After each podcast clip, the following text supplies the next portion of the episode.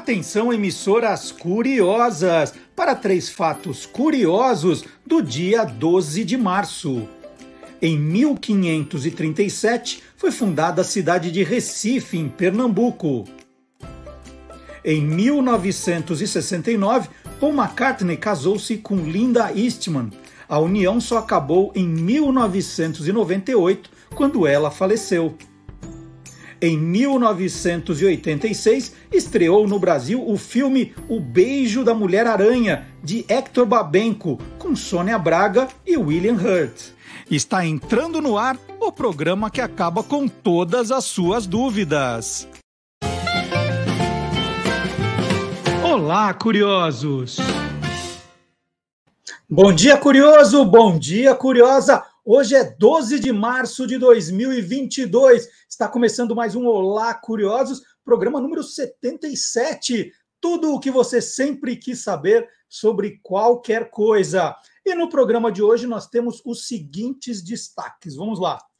Uma tremenda colher de chá, é curiosidades sobre a segunda bebida mais consumida do mundo. E uma seleção de jogadores de futebol que foram médicos. Quem é que dá nome aos dinossauros? O biólogo Guilherme Domenichelli explica para a gente. Segunda Guerra Mundial, ucranianos versus nazistas. Aí tem história. E um fuzil projetado especialmente para mulheres. Verdadeiro ou farsa? Tudo isso e muito mais no Olá Curiosos que está começando agora. E nós vamos começar o programa saudando dois aniversariantes, né? Dois aniversariantes da semana. Semana começou no dia 6 de março, foi domingo, com o aniversário de Antônio Mier. Antônio Mier, o nosso tirando pó, o nosso caçador da música perdida, o nosso sci-fi, grande colaborador Antônio Mier. Não vou falar a idade de ninguém, só vou cumprimentar pela passagem do aniversário. A gente podia ter falado no sábado passado, né? mas falar antes dá azar. E no dia 8, quarta-feira, aniversário do professor Fábio Dias também. Parabéns aos dois. E a gente pode lembrar de um, de um grande amigo nosso, que foi colaborador do Você é Curioso, o Antônio Carlos Cabreira, que fez aniversário dia 7, no meio dos dois. Então, parabéns aos aniversariantes aí da primeira semana de março. E nesse mês de março, olha outra comemoração, 90 anos que Getúlio Vargas autorizou a publicidade no rádio. Antes não podia. Aí, há 90 anos, no mês de março, Getúlio Vargas falou: tá liberado. E aí, o professor Fábio Dias, um dos aniversariantes, vai apresentar o primeiro jingle do rádio brasileiro.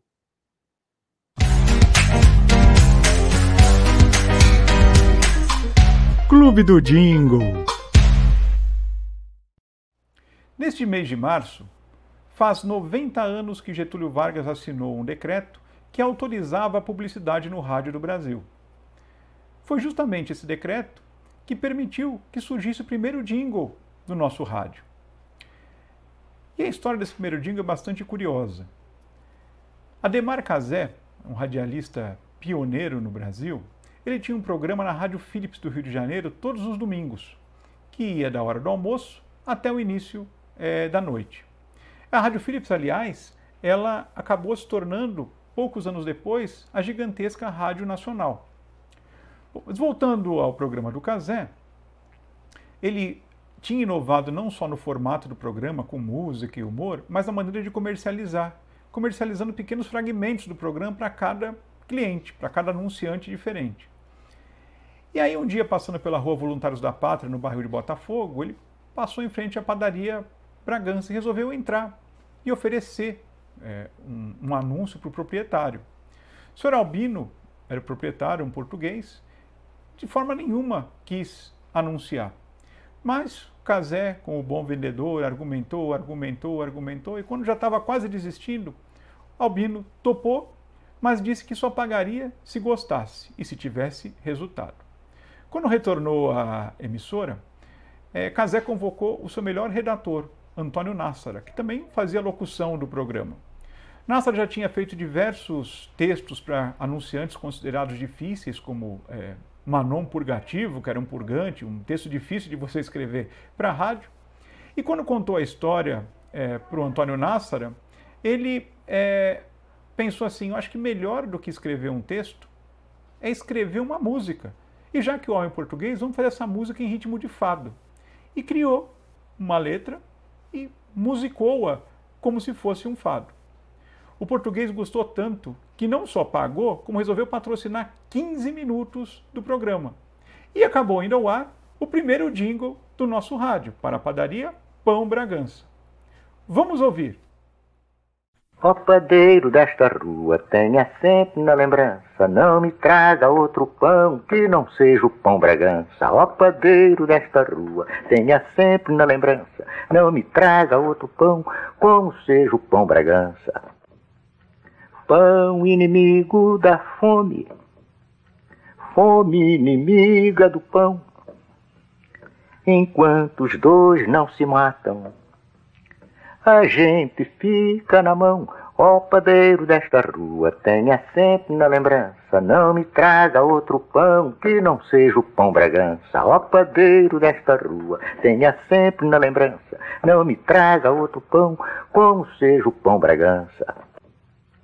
De noite, quando me deito e faço a minha oração, peço com todo respeito que nunca me falte o pão. Ó padeiro desta rua, tenha sempre na lembrança, não me traga outro pão que não seja o pão Bragança. Ó padeiro desta rua, tenha sempre na lembrança, não me traga outro pão como seja o pão Bragança. O chá é a segunda bebida mais consumida do mundo, só perde para água pura. E a Carla Sauaresig é uma das maiores especialistas em chás do Brasil. Dá aula sobre chás, ervas, mates e infusões há mais de 20 anos. É sommelier, tea blender, tea taster e foi proprietária da primeira loja especializada em chás no Brasil. Eu a entrevistei para o livro Os Endereços Curiosos de São Paulo e a gente vai falar sobre isso também. E a Carla é presidente da ABCHA, Associação Brasileira de Chá, e coordenadora da ABCM, Academia Brasileira de Chá e Mate. Carla, eu, eu sou como você. Eu não gosto de café. Eu não sei se você, não, se você gosta de café ou não. Eu não gosto de café, mas eu tomo chá o dia inteiro. E eu me sinto, às vezes, meio à margem da sociedade. Porque todo mundo, ah, vamos, vamos, vamos combinar de marcar um café ou fala assim: ah, vamos tomar um café da manhã. Ninguém me convida para tomar um chá, para tomar um chá da manhã. Você não sente às vezes assim? Bom dia. Bom dia, bom dia, Ti. Muito obrigada por estar aí contigo. Bom dia a todo mundo que vai estar escutando. Olha, eu sou uma pessoa que tomo de tudo. Eu tomo café também. Mas eu brinco porque as pessoas perguntam assim: você tem alguma restrição alimentar? Eu digo tenho. Há comidas e bebidas ruins. Então, café tem que ser bom, chá tem que ser bom, tudo tem que ser bom. Mas muitas cafeterias, muitos locais têm sempre chá, porque o chá tem um consumo crescente no Brasil desde que eu comecei a trabalhar com chá. E agora a gente sabe que muita gente gosta de tomar um chá da manhã, então, é, as pessoas convidam, vão para uma cafeteria. Eu tenho muitos exemplos de cafeterias em São Paulo, restaurantes, ou pessoal que serve brunch, que tem chá também. Então, tu não. E, e, eu acho que tu tem que chegar e dizer assim: tá bom, vocês tomam um café e eu tomo chá. Também claro. dá para tomar as duas coisas, eu sempre digo, porque nós já fizemos harmonização de chá com café. Olha que louco com a Noemi Kawabata, do Café Martins, já fizemos diversas vezes, e inclusive a gente acha que foi uma das primeiras harmonizações com café do mundo, né? De chá com café. Então é, é muito doido isso, mas se tu não gosta, não tem problema não gostar de café. É que o Brasil é o maior produtor de café, é. né? Daí a gente, quando fala isso, o pessoal acha que é ET, né? Carla, quando eu comecei a fazer a sua apresentação, eu falei, não, ela dá aulas de chás, ervas mate e infusões. Qual que é a diferença de chás e infusões E por que a, a erva mate é uma categoria diferente? Você me explica? Olha, é, quando a gente fala em chá, a gente está falando de Camélia sinensis, né? Que é a planta do chá. E quando a gente fala em, em infusões de ervas ou infusões de frutas, a gente está falando de aí camomila, erva doce, menta, frutas que às vezes não tem Camélia sinensis na composição, não tem chá. Então a gente fala em infusões Poderia, em outras línguas, no inglês e, e alemão, outras línguas, chama chá de ervas, chá de frutas, e quando fala só chá, é Camellia sinensis. A erva mate, ela tem uma categoria diferenciada porque a gente está no Brasil. O Brasil é o maior produtor de erva mate do mundo. Então, eu não posso é, colocar a erva mate como uma infusão. Ah, infusão de erva mate. O pessoal mata gente, até porque é, para carioca é chamate, né? Então ele a erva mate já entra numa categoria diferenciada pelo consumo grande que nós temos no Brasil de erva mate, tanto erva mate gelado como chimarrão, né? Todo esse, esse consumo, tanto como nós somos um país super produtor, né? tem toda uma história da erva mate, e eu acho que a gente tem que valorizar isso. E a erva mate está crescendo muito o consumo no mundo inteiro, então nós, como brasileiros, nós temos que ter uma categoria especial. Carla, a gente a está falando né, da, da tradição da, do chamate, a coisa da, da, do chá que se vendia na praia, ou muita gente associa o chá àquelas aquelas caixinhas que a gente vê no supermercado, né, que é o camomila, a erva cidreira, é né, o chá preto. Mas o, o, chá ganhou um status muito maior. E aí eu te apresentei como tea blender, também tea taster. É, é, conta um pouquinho dessas, dessas de sommelier de chás, né? Como tem funcionado isso agora, né? O, o chá ganhou também um, um requinte maior que não existia.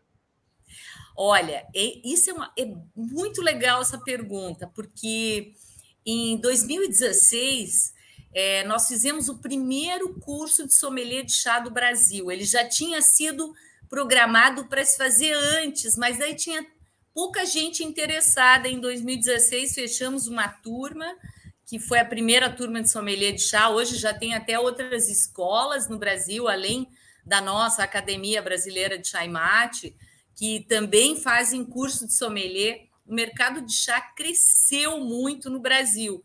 Então, outras pessoas também começaram a, a ver isso, né? E, ai, sommelier de chá, e o cara que trabalha com blends, o tea blender, que a gente diz, e outra, outra profissão, entre aspas, porque elas ainda não são regulamentadas, mas a gente vai batalhar para essa regulamentação. É um mercado crescente, é interessante.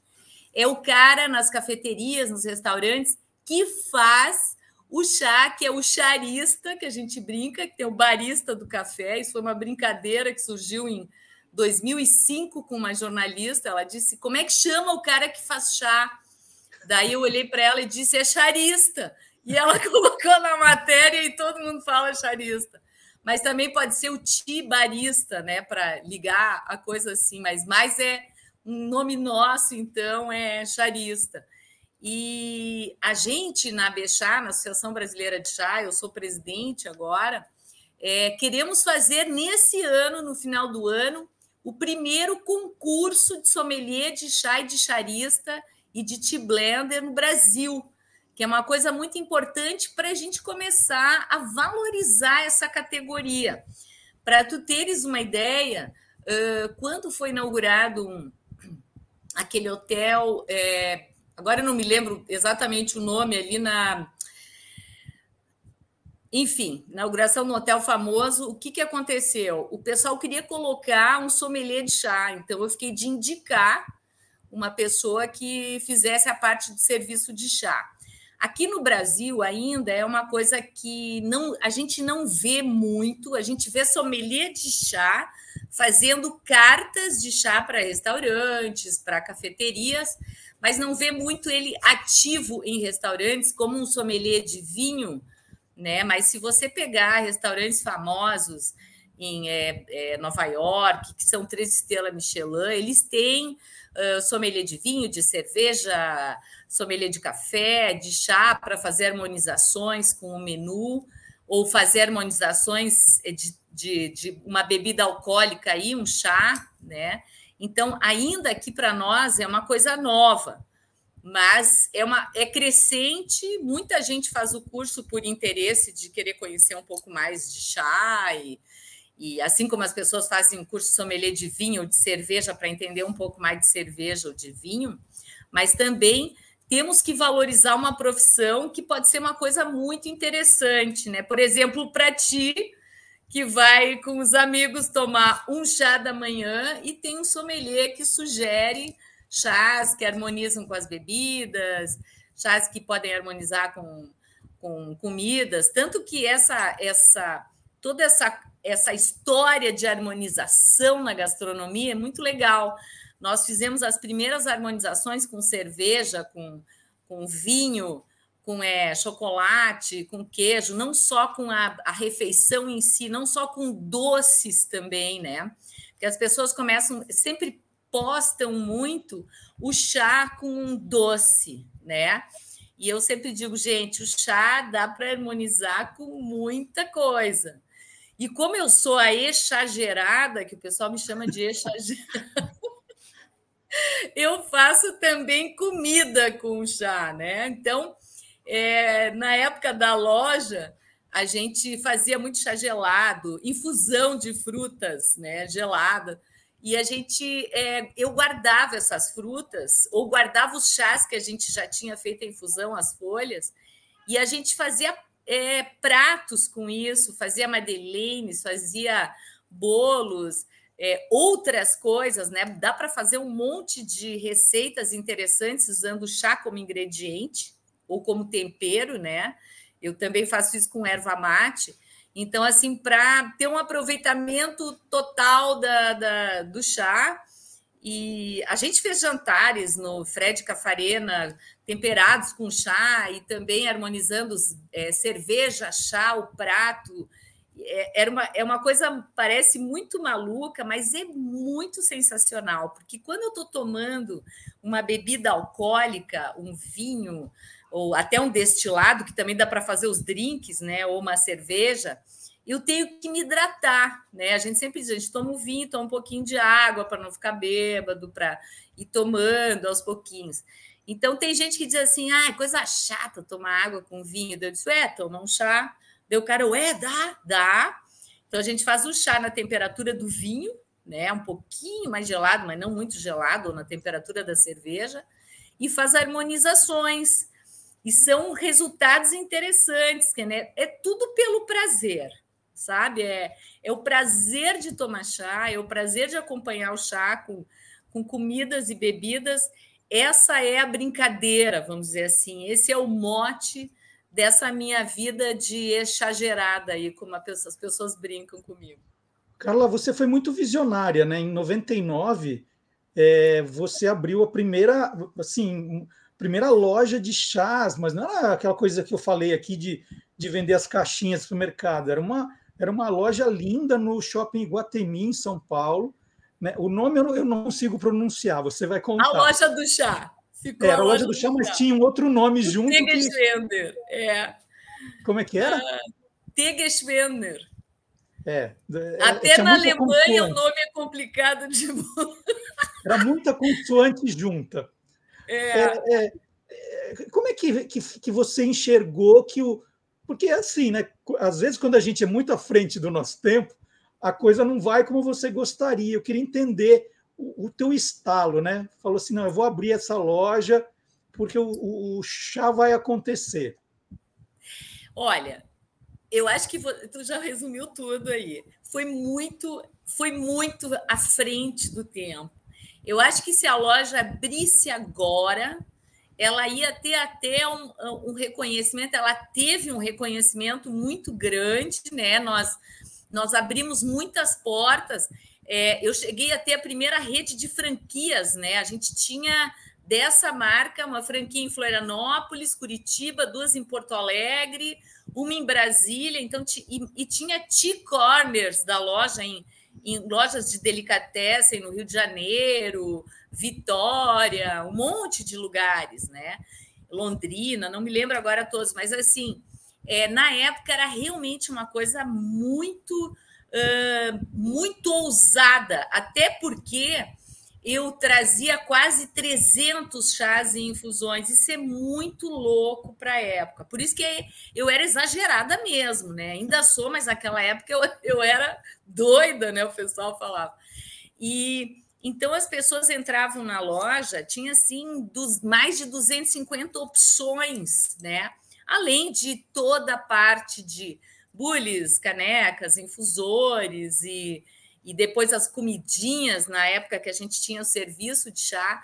Então é, foi realmente muito, foi, fui muito ousada. E nessa brincadeira de ousadia, eu tinha que que assim, eu tinha que os jornalistas vinham na loja assim, o que que tem Carla de novo? Daí eu comecei assim, Bom, eu cozinho com chá, quer dizer, eu não cozinho, né? Mas eu tinha amigos chefes e pessoal da gastronomia. A gente começou assim a apresentar receita com chá, drink com chá, é, harmonização. Então a gente começou a levar toda essa história de colocar o chá prazer, que é o que eu trabalho, não é o chá remédio. Eu sempre digo para as pessoas, é tomar o chá por prazer. Ele tem benefícios, mas é prazer que eu vou falar do tipo, tipos de chá, sabores, né? E eu é, então a gente a gente sempre estava em alguma matéria de algum lançamento, alguma ideia diferente. Nós inventamos o primeiro drink que foi uma, um drink muito simples, que ele faz um sucesso até hoje em um monte de lugares. Ele é usado também quando a gente vai servir um, um chá da cinco completo, que a gente chama um high tea, né? É um drink com espumante e um chá gelado, né? Aí a proporção varia como a pessoa quiser, né? Bota mais chá, menos, mais ou mais espumante. Nós começamos com isso e, e também uma coisa muito interessante, tem um chá defumado que chama, chama Lapsa Souchon, né? Um chá chinês. E eu me lembro que eu tinha um, um cliente que era aficionado com esse chá. Então eu trazia esse chá eu acho que assim, quem tomava esse chá era eu e ele. assim, ó, cara, na época eu trazia oito tipos de Darjeeling. Hoje, se você olhar as lojas de chá de redes que tem aqui, tem assim um Darjeeling, dois. Eu trazia um de primeira colheita, um first flush, um second flush, trazia de diversos canteiros famosos de Darjeeling, e era muito engraçado que ninguém, quase ninguém conhecia, né? É, ninguém quase conhecia chá, então imagina começar direto com um Darjeeling. Aí eu brinco com as pessoas que todo mundo diz assim: Nossa, Carla, como é que tu consegue identificar um Darjeeling tão fácil? Primeira colheita, segunda colheita, em between, tipo. Deu olho para as pessoas assim: Gente, eu tomei muito Darjeeling, porque eu importava, as pessoas não compravam e eu bebia tudo. o bom de tu trabalhar com uma coisa que tu gosta de beber ou de comer, que se o pessoal não comprar, tu vai beber tudo, não tem problema, uhum. né? Com todo prazer. Então eu fiquei, eu conheço, eu conheço muito chá, porque eu sempre digo que um sommelier ele precisa de litragem, né? Ele precisa beber para conhecer, mas enfim. Então tinha o chá lá para o Chão voltando, e esse cara ele, ele comprava e ele era vegano. Em 99, uma pessoa vegana. Hoje é uma coisa que já tem. Hoje nós temos muitos veganos, vegetarianos também, mas naquela época as pessoas podiam ser vegetarianas, tinham pouquíssimos veganos. E ele dizia assim: ah, a única coisa que eu sinto falta na, quando eu vou comer feijão é aquele sabor de defumado que tem. que Aí eu olhei para ele e disse assim: cara, Vamos botar Lapsan Souchon na feijoada, porque ele é um chá defumado, e aí a gente vai dar o toque de defumado na tua feijoada vegana. E aquela época não tinha tofu defumado, hoje já tem. Então nós inventamos uma feijoada vegana defumada. Olha que sensacional. E assim, eu sempre digo assim: eu não sou chefe de coisa nenhuma, eu gosto de cozinhar. Minha mãe era uma excelente cozinheira. Eu gosto de comer, né? Eu, eu gosto de comer, de beber, mas eu sempre fico inventando, eu sou metida, daí eu fico usando, pensando e, e dando ideias para os chefes, eles morrem de rir comigo, mas eles é, gostam dessa dessas ideias também para eles criarem pratos. Então, aí começou, aí eu comecei a, com receitas com chá, é, pegava as folhas que a gente já tinha infusionado, o chá que ia para o lixo, né? Eu dizia, ah, esse chá caro, botar no lixo. Não, vamos inventar coisa com ele, né? Então, a gente inventou muitas receitas e, e até hoje... Tinha uma época que eu tinha um freezer que a minha filha brincava, ela abria o freezer, tinha tudo assim em pacote, em, em caixinhas Darjeeling First Flush, Second Flush, Assam, tudo as folhas que já tinham sido usadas para fazer chá, congeladas para fazer receita. O freezer estava cheio. E também as, as frutas das infusões de frutas que eu congelava e fazia geleia depois, né, para as pessoas na loja. E fazia para vender. E as pessoas, os clientes não sabiam que era eu que fazia. Eu dizia assim: não, eu tenho uma pessoa que faz a geleia de frutas. E às vezes acabava, eu disse, cara, Carla, que às vezes eu não tinha tempo de fazer, eu dizia assim: não, não, já está vindo, já está vindo. Carla, uh, o, o, bom bebedor de chá mistura açúcar no chá ou, ou isso é proibido? Olha, eu não tomo açúcar no chá nem no café, porque isso é uma educação que eu tive da minha mãe, né? A gente comia doces, ela fazia doces maravilhosos e ela nunca adoçou suco, nem chá, nem café, nem nada. Então é uma é uma questão cultural para mim. O brasileiro tem ele culturalmente consome açúcar, né? No cafezinho, na, na, na, então é uma coisa assim que a gente tem que cuidar. O chá inglês, o inglês, ele coloca açúcar, coloca depois do chá pronto aquele aquele golinho de leite concentrado. O, uh, também o, os alemães da Frisia Oriental tomam é, com leite. Se você for tomar o chai na, na, na Índia, você também vai tomar com açúcar, né? Então é uma coisa assim, tem algumas culturas, né, vamos dizer assim, de chá com açúcar. Mas eu sempre digo para as pessoas assim: chá é prazer, tá? Então eu acho que se o cara quiser botar um pouco de açúcar, é um prazer dele. Às vezes as pessoas, ah, eu quero botar mel. Tem que cuidar porque o mel vai mudar o sabor também, né? Então não dá para botar mel em tudo que é chá, né? Porque ele altera muito o sabor. Mas eu não não uso, digo para as pessoas se quiser usar, use pouco né? E acostume-se a provar aquele chá com aquele sabor. É, tem chás que são tão especiais, nos darjeelings especiais, que eles são adocicados, porque é uma folha tão especial que ele tem um sabor adocicado, ele tem, é, cara, é, é, é quase 10% de açúcar no sabor e tudo, dá para a gente fazer análise sensorial para olhar isso. Então, eu acho que a gente não precisa. Mas chá para mim é prazer. Se o cara quiser botar um pouquinho de açúcar, eu sempre digo bota. Eu sempre falo para não botar hipocrisia, né? Hipocrisia é adoçante, uhum. né? Faz mal, é, tem, tem doces retrogostos no, no, no, adoçante que eu acho assim.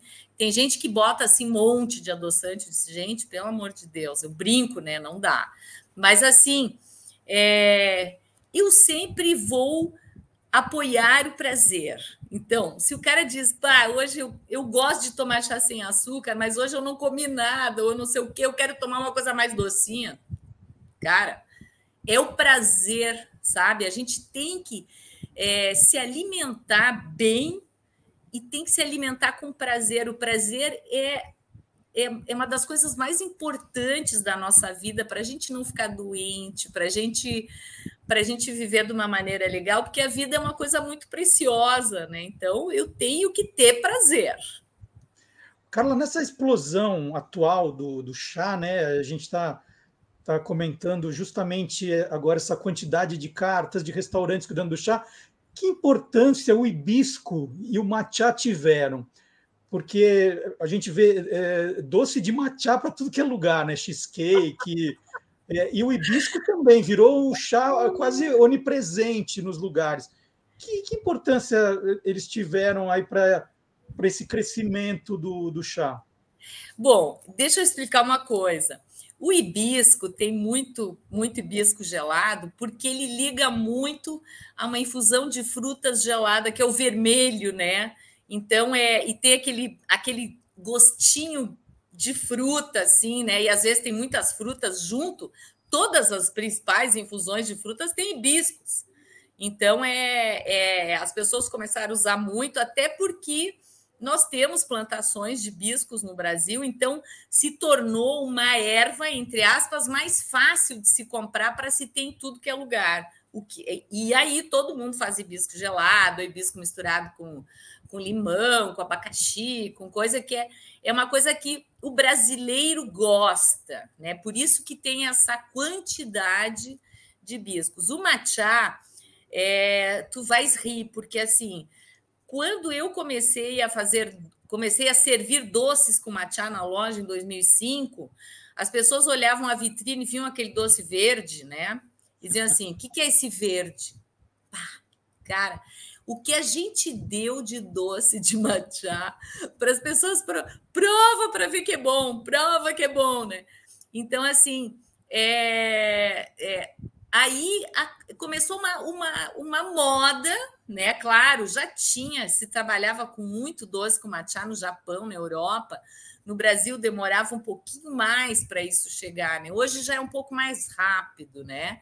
Mas é aí come... as pessoas começaram a comer e, o matcha ele, ele ele se tornou um doce que todo mundo conhece doces com matcha, né? Naquela época as pessoas não conheciam e tinham até medo de comer. A gente lançou muita moda e a gente na loja deu muita coisa de graça para cliente provar para mostrar isso é novo. Prova, né? O kombucha também, quando a Companhia dos Fermentados começou a fazer kombucha em 2015 e 2016, não era nem permitido. E a gente servia os clientes escondia meio que o kombucha, assim, porque ele ainda não, não, não tinha, não era aprovado pelo Ministério da Agricultura, e, e dava para as pessoas assim, prova, é legal, é, tem um gás, é fermentadinho, não sei o quê, e, e era, então a gente ficava lançando moda na loja de tudo que tinha a ver com chá, que o kombucha era feito com chá, e ele é feito também com erva mate, né, e eu sou, assim, muito amiga do pessoal da Companhia dos Fermentados, dos guris, acompanhei, acompanho todos os trabalhos deles, eles agora vão lançar um segundo livro que eu vou estar junto também, e, e é muito legal porque a gente também começou a fazer um trabalho com erva mate, porque o kombucha pelo mundo, ou kombucha, ele é feito sempre com o chá, né, da Camellia sinensis. E eu disse: não, não, nós temos que fazer com erva mate. O Brasil tem erva mate. Eles logo começaram a fazer, eles foram responsáveis pela por todo o processo no Ministério da Agricultura de legalização, e o Ministério da Agricultura não queria permitir erva mate, porque puxou uma, uma, uma puxou leis da Europa, Estados Unidos, que lá não tem, né? Então aqui tem, quer dizer, lá tem, mas não tinha muito. Então é, é a gente hoje pode fazer kombucha de chá e de erva mate, está dentro da lei. Eles, eles bateram o pé, porque eu disse: vocês têm que bater pé. Imagina o maior produtor de erva mate não vai poder fazer kombucha de erva mate, é um, é um absurdo. Então, todas essas coisas foram muito lançadas na loja. E um doce com matcha tem o seu valor. E a gente também, porque daí tu vê que a, a, a gente vai ampliando todo esse, todos esses conhecimentos com chá eu estou colocando muito na erva mate, né? E a gente também lançou o primeiro sommelier de erva mate. Eu brinco, eu lanço o primeiro sommelier de chá, de erva mate, a coisa vai andando, né? Não sei. Enquanto que eu vou vivendo, eu vou lançando as minhas 300 ideias aí, né? Depois as pessoas que vão fazendo, eu sempre digo, porque eu não patenteio nada, né? Então é, é tudo para todo mundo fazer. Eu só sempre digo para as pessoas assim: dá trabalho, Sabe? Falar, em termos de cafeína, quem ganha, nós ou o café, hein? Olha, uh, depende do café que você está tomando, né? Então tem que ver. É, daí tem que ver o coado, tem um pouco menos de cafeína do que o do que o, o expresso, ou às vezes expresso também tem por causa da pressão. É, eu vou dizer uma coisa para ti: a cafeína do café ela tem uma absorção ela mais rápida, né? Ela já começa a ser absorvida. Você toma o café, ela já começa a ser absorvida. Elas têm uma composição um pouco diferente, tanto que muitas pessoas falam teína para o chá, né? Então, a, a, a teína do chá tem uma composição química um pouco diferente. Ela é absorvida mais a nível de intestino e o chá começa, o café começa a ser absorvido antes. Então, a absorção mais rápida do café faz com que a cafeína do café ela seja mais estimulante cardíaco, né? Então a gente toma um café e oxigena mais assim rapidamente o organismo logo, né? Essa, essa estimulação cardíaca e o chá é mais estimulante cerebral. Então eu brinco para quem toma os dois, eu digo, toma um cafezinho, já dá aquela acordadinha, depois o chá para dar o para prolongar o estímulo cerebral. Mas a cafeína, eu, eu não eu quando falo isso, eu sempre digo para as pessoas, gente, a cafeína se comporta de maneiras diferentes nos organismos. O organismo humano não é uma máquina como um computador, né? ele absorve as coisas de uma maneira diferente. Tem gente que toma uma paulada de chá e, e vai dormir, não acontece nada. E pá, tem gente que não pode tomar de noite chá preto ou verde, porque fica muito ligado. É uma ligação diferente, ela não é assim um negócio muito excitante, mas tu fica acordadão, né? É, eu sempre digo para as pessoas: quer fazer uma. Ah, eu preciso estudar essa madrugada. Toma chá, meu. Ou toma chimarrão porque o, a erva mate, dessas ervas todas que existem, né? A gente fala no roibos, na, na menta, camomila, sei lá, todas essas coisas, erva doce, ela é, ela também tem cafeína, a erva mate, né? E tem bastante, né? A erva mate tem até mais cafeína que o chá, né? É interessante isso. Mas tudo depende. Tem chás que tem mais cafeína que outros, depende da época da colheita do chá, da folha que tu tá usando, se é brotinho, se é mais para baixo. A erva mate depende da época que tu colhe, também tem mais ou menos cafeína, né? Depende de processo. Eu sempre digo, então não dá para a gente ficar dizendo assim, não, não, o chá tem tanto. Não. A gente sempre teria que avaliar cada produto, né? E tem as pessoas que também são super sensíveis à cafeína e não podem tomar cafeína, né? Então, tem os cafés descafeinados e tem os chás descafeinados também, né? E tem as infusões que não tem cafeína, com exceção da erva mate, né? O nosso chamate que ele tem cafeína. Então, essa história da cafeína é muito particular, né? Eu, eu por exemplo, gosto de à noite tomar infusões.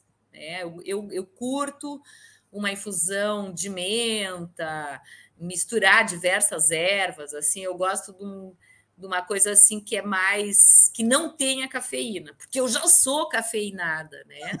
Então o pessoal fica falando assim: "Ah, já tomou chá de cogumelo?", né? O pessoal fala para mim. Então eu Cara, essa era a pergunta que eu mais respondia na loja. Se tinha chá de cogumelo. Eu acho que eu devia de ter aberto uma loja de chá de cogumelo escondido, porque eu ia estar tá muito rica hoje, sabe? E eu, e eu não tomei, eu digo para as pessoas, eu, eu gostaria de experimentar, né? Eu sempre digo, ah, eu quero experimentar. Mas é daí eu tenho medo, né? O pessoal diz assim, ela já é doida, né? Ela vai tomar um chá de cogumelo, ela vai sair total da casinha daí. Então, não sei. Olha, muito legal. O tempo passou voando.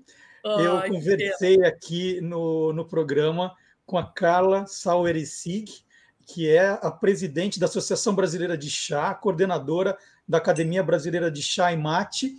É, Carla, passa suas redes sociais ou das entidades para quem quiser conhecer mais, saber de cursos, né? Você falou Eba! do concurso de sommelier, aproveita. O, o, teu, o nome do teu Instagram já é ótimo, né? Já é ótimo, porque assim, era Carla Saueresig. Carla Saueresig é aquela coisa que, opa, daí eu botei, mas se alguém botar Carla Saueresig vai aparecer também. É Carla Chá e Mate. né? Muito fácil. E, muito fácil. Mas também tem o Instagram da Academia Brasileira de Chá e Mate, que na realidade, quando eu fechei a loja, todo mundo dizia assim: você tem que abrir, porque todas as aulas eu dava na loja, daí todo mundo dizia assim: você tem que ter uma escola, um nome. Eu digo: eita, que nome que eu vou dar para isso? Daí o meu genro disse: não é uma academia, porque você vai falar de um monte de coisas, de harmonizações e tudo, então é a Academia Brasileira de Chá e Mate. Mas eu também vou pedir para as pessoas seguirem a Associação Brasileira de Chá, porque também vai ter um monte de coisa legal lá. Vamos curtir o chá. Qualquer coisa também podem me perguntar. Eu tenho um, um celular, um número que já está comigo há mais de 20 anos, eu acho e todo mundo tem. Então eu sempre brinco assim: o meu celular é um celular é, de mãe, né? Todo mundo tem. Eu tenho eu, eu dou aula há quase 25 anos na Associação Brasileira de Sommelier de Chá. Eu não sei mais quantos alunos eu tive, eu já perdi a conta, é mais de 5 mil, 10 mil, não sei. E todo mundo fica contando, Carla, tu não sabe, não sei. Então é uma coisa assim, é, é muita gente, é muito legal, porque às vezes assim é um sommelier que, de vinho que eu dei aula em 2001, 2002, há 20 anos atrás, e ele manda um WhatsApp para mim, professora, esse celular, mas ele vê, né, que o celular é meu ainda ali. Daí ele, ah, cara, não sei o que eu preciso fazer, não sei o que, que chá que eu uso, aqui o restaurante está. Então, muito sommelier de vinho me liga para perguntar coisas de chá e eu indico marcas, as que têm, indico sommeliers, não só trabalhar comigo, trabalhar com outros, para o pessoal também crescer, ser conhecido, né? Então, é, é, muito legal isso, cara. É uma piração. De, ah, eu... E o mais legal, assim, quando eu entro num restaurante, a minha filha ri muito porque ela ela fez é, gastronomia, mas especializou em bebidas. Ela entende muito de café. Ela gosta de café e chá, ó e ela, ela é sommelier de cerveja e de vinho, né? Olha. E ela trabalha com vinhos agora. Então a gente vai num restaurante e o sommelier fica me olhando, me olhando, daí minha filha chega assim, ele deve ter sido teu aluno. Ô, Carla, e você precisa ser sempre muito pontual, né? Porque se chegar atrasado, você tem que ouvir a piada que, a, que você deu um chá de cadeira nas pessoas, né? Sim, e eu, eu não sou uma pessoa tão pontual, eu tenho que dizer isso. A minha filha é.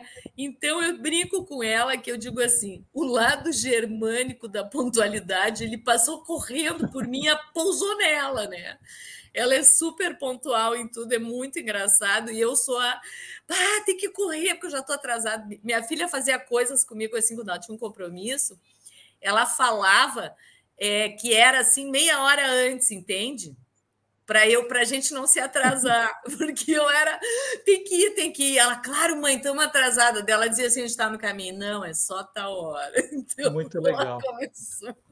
Carla, Mas é super é obrigado pela entrevista. Tem muito mais assunto para a gente tratar brevemente. E qualquer hora a gente combina de sair para tomar um café, tá bom? Não, não, não, não, não. Ah, mas eu tô. Cara, é aquilo que eu te falei eu não gosto, eu tenho restrição alimentar a bebidas e comidas ruins. O resto Boa. pode me convidar para qualquer coisa, tá? Tá joia. Carla, super obrigado. E agora aqui no Olá Curiosos, nós vamos chamar o Gilmar Lopes, sempre procurando alguma coisa na internet para ver se aquela história é verdadeira ou farsa. Obrigado, Carla. Oba, obrigada. Beijão em todo mundo. Bom chás aí para vocês.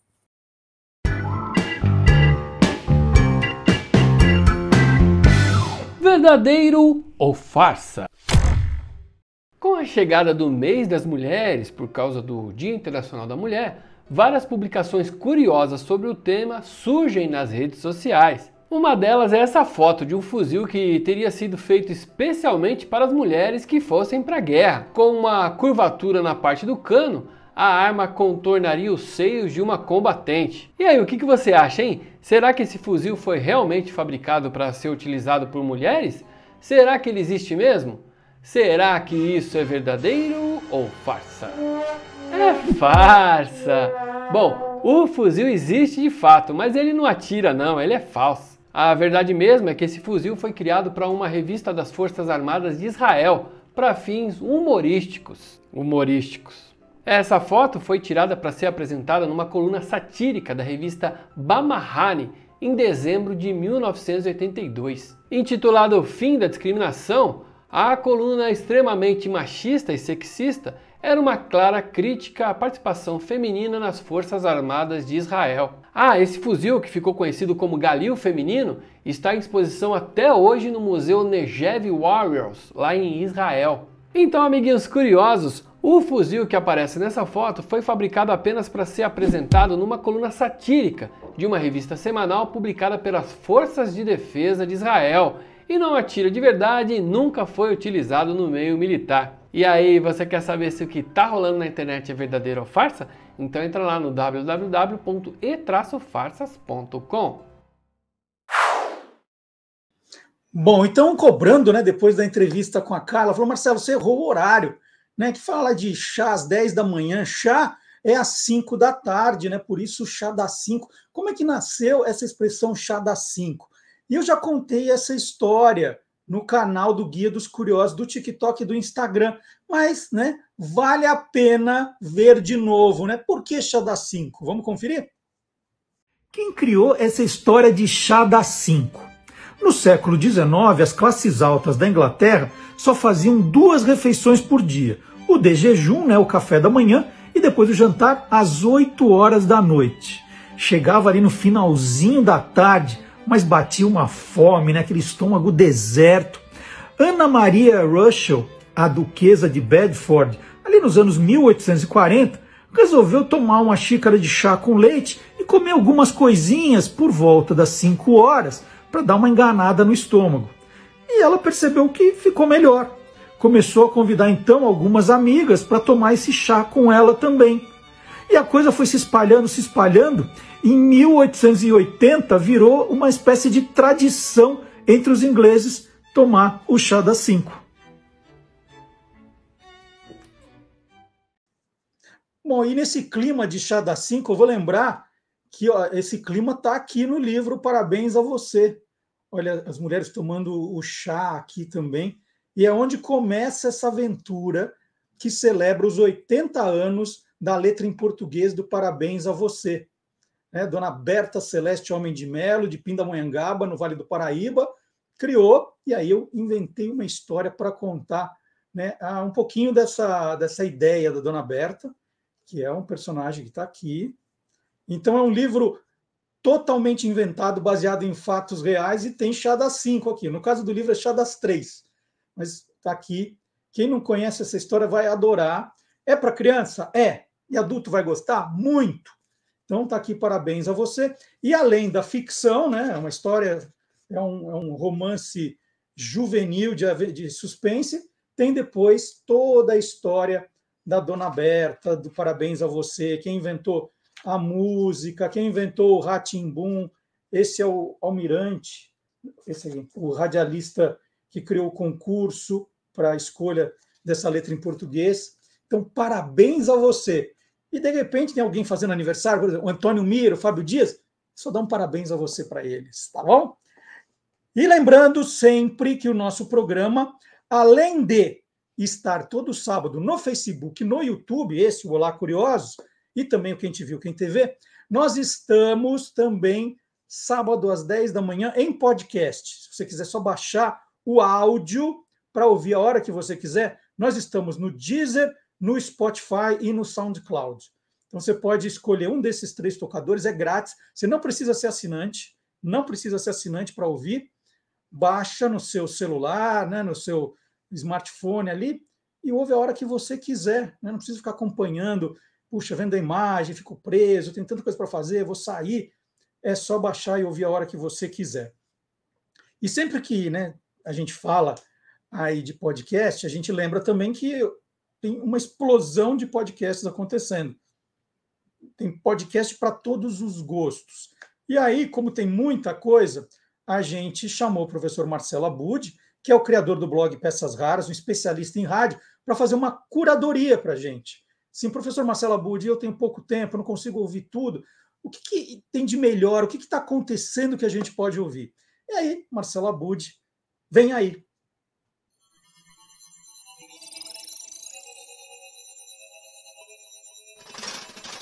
Hoje pode. Com Marcelo Abude. Você sabia que, mesmo antes do podcast se chamar podcast, já tinha gente fazendo podcast? Parece confuso, mas eu explico. O termo podcast surge em meados de 2004, quando o Adam Curry, um ex-VJ da MTV americana, faz os seus primeiros episódios em formato de MP3 com linguagem radiofônica. Mas antes disso, inclusive aqui no Brasil, já havia quem fizesse áudios e distribuísse pela internet. Uma dessas pessoas é o René de Paula Júnior, formado em rádio e TV pela Escola de Comunicações e Artes da USP e ligado aos projetos dos primórdios da internet no Brasil, o René criou em 2003 o Roda e Avisa. Caríssimos, meu nome é René de Paula Júnior e quando eu comecei a trabalhar com internet em 1996, na época da internet a lenha, eu tinha tanto idealismo, tanto romantismo, que eu comecei quase que imediatamente a produzir conteúdo na forma de artigos e palestras, estava tudo indo bem, até que o pessoal da Faria Lima entrou com seus milhões e bilhões de startups, IPOs, aquilo cresceu, a Faria Lima fez o que ela sempre fez, bolhas, aquilo explodiu. E de uma hora para outra o cenário inteiro de internet ficou incerto, ficou duvidoso, eu não sabia mais o que escrever nos meus artigos, eu tinha várias ideias na cabeça. Falei, o que, que eu faço com essas ideias soltas? E aí eu tive a ideia de começar a registrar as ideias soltas. Elas poderiam ser um bom retrato dessa época de incerteza. E assim que nasceu o Roda e Avisa, gravando áudio, praticamente um fluxo de consciência das coisas que me passavam pela cabeça, normalmente quando eu estava ao volante. Na época não havia ainda o conceito de podcasts. Assim que surgiu o conceito de podcast em 2004, eu converti o Roda e Avisa e o Roda e Avisa continua de pé até hoje com a produção contínua, um pouco imprevisível, de reflexões do impacto da tecnologia e do digital nas nossas vidas humanas, demasiadamente humanas. O nome Roda e Avisa, além de um bordão do Chacrinha, é a perfeita tradução da ideia original do podcast criado pelo René de Paula Júnior. Em 2003, com pouco tempo livre, sobravam as idas e voltas do trabalho para gravar os episódios. Era rodando em seu carro que o comunicador nos fazia imaginar que estávamos de carona, conversando com ele. E o mais legal é que você pode embarcar nas reflexões do René ao longo destes quase 19 anos de estrada. Todos os episódios estão no site rodeavisa.com e o Roda Avisa está disponível tanto em áudio quanto em vídeo. Mas eventualmente ele volta a circular pela cidade e a gravar o Roda Avisa como nos bons e velhos tempos. Metodologias ágeis né, design thinking, design de serviços, são metodologias, maneiras de se trabalhar. É como se fosse o software da mente, é como se fosse, não é nem da mente, porque a gente fala da mente, a gente acha que a gente é um computador. E pessoas não são um computador, pessoas são criaturas sociais. O Roda e Avisa não é o único podcast criado e apresentado pelo René de Paula Júnior.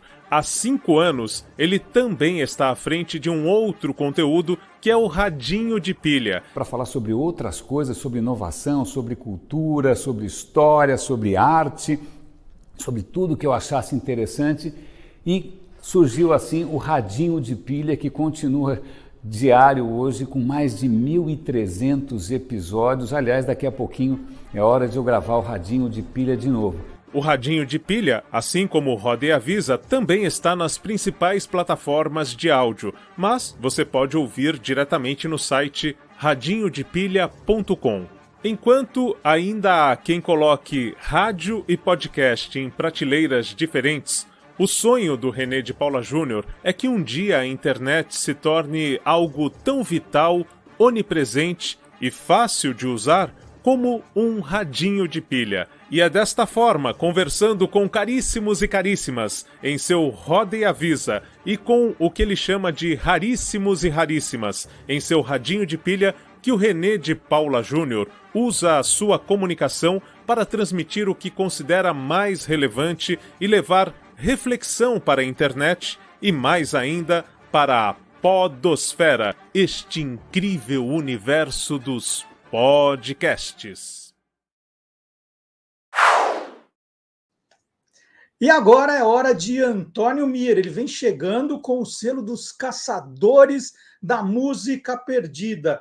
Qual será a surpresa que ele reservou para hoje, hein? Vem aí. Os caçadores da música perdida.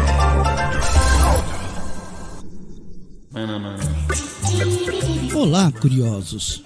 A música Maná foi gravada em setembro de 1968 pelo compositor italiano Piero Umiliani. Ela fez parte da trilha sonora do documentário erótico italiano Suécia, Inferno e Paraíso. A música obteve relativo sucesso nos Estados Unidos ao ser tocada na temporada de 1969-1970 do The Red Skelton Show. Joan Cooney, produtora do Sesame Street, o Vila Sésamo, ouviu a música no rádio e decidiu que seria perfeita para o programa. No 14º episódio de Sesame Street, em novembro de 1969, ela foi apresentada por Jim Henson, Frank Oz e Loretta Long Susan. A partir de 1971, a música fez parte de um medley cômico de Benny Hill Show. Ela seria cantada novamente por marionetes no episódio de estreia do The Muppet Show em 1976, quando ganhou fama mundial. Ganhou várias versões, incluindo a versão disco da banda Lipstick em 1977. A banda brasileira Pato Fu utilizou o sample de Maná em sua música Made in Japan em seu álbum de estreia em 1999. Antônio Mier para o Caçadores da Música Perdida do Olá Curiosos.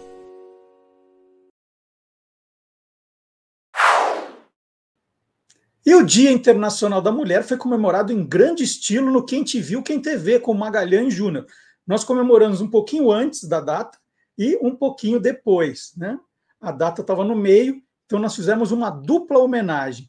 O Magalhães Júnior elegeu 12 mulheres que fizeram a história da televisão brasileira e que são pouco lembradas atualmente. Né? E foi uma homenagem espetacular. Nós começamos, como eu disse na semana passada, aqui com cinco atrizes, e agora, na quinta-feira passada, o Magalhães escolheu mais cinco atrizes e escolheu também duas mulheres que trabalharam nos bastidores da televisão, como roteiristas, produtoras, né, diretoras. Na verdade, faz tudo. Então, dois programas espetaculares que você precisa ver. O destaque do programa da quinta-feira agora foi a comediante Berta Loran, uma história espetacular, ela que veio da Polônia, é uma história linda, linda, linda. O Magalhães ali contou a história da Berta Loran, foi o, foi o principal do programa, acho que foram 12 minutos, um pouquinho mais de 12 minutos, só com a Berta Loran, né, com histórias espetaculares. E como eu sempre faço aos sábados aqui, eu tiro um pedacinho do programa, só para deixar você com vontade de ir depois, hoje à tarde, amanhã, né, acompanhar o programa com Magalhães Júnior, né, um dos finalistas do prêmio APCA desse, do ano passado, né, que o resultado saiu esse ano. Nós fomos finalistas com o programa Quem Te Viu, Quem TV. Então fica o convite, já são 72 programas feitos pelo Magalhães, tem muita história da televisão ali. E vocês não imaginam a quantidade de mensagens que nós recebemos de parentes de alguns homenageados ali, muito felizes, né, dizendo que choraram ao assistir, que o Magalhães tem coisas que eles não guardaram dos próprios parentes. Então é um programa realmente que vale a pena você acompanhar. Pode ser nas noites de quinta-feira, às 8 horas, ou a hora que você quiser, como você já aprendeu. É, no canal do YouTube, do Guia dos Curiosos, aliás, se você estiver no YouTube, você já assinou o canal? Já já apertou lá a sinetinha para receber os comunicados sempre que alguma coisa nova entra no, no, nosso, no nosso canal? Então, por favor, hein? Então, não esqueça de deixar a sinetinha ligada e, e também deixar o seu like aqui, compartilhar o programa, avisar para as pessoas que nós estamos aqui aos sábados ou a hora que você quiser. E o Magalhães, então, fez o programa, você pode assistir todos também no canal do YouTube do Guia dos Curiosos tem lá playlists, você cria em playlists, procura é, o colaborador, a parte do programa que você quer rever, e você vai poder curtir. Vamos, vamos lá, tem um pedacinho do programa para hoje. Eu não reservei a Berta Loran, porque eu quero que vocês vejam a Berta Loran na íntegra, né? Então, depois dê uma passadinha lá no programa. Então vamos lá. Quem te viu, quem te vê com o Magalhães Júnior?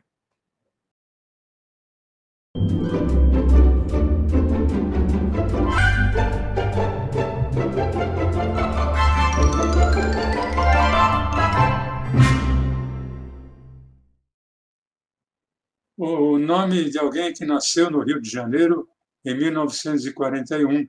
Seu nome era Yolanda de Souza Braga, mais conhecida como Yolanda Braga, que foi modelo e atriz, tendo participado de teatro, cinema e TV. Ela começou a trabalhar em TV nos anos 1960 para compor elenco na linha de shows da TV Celso.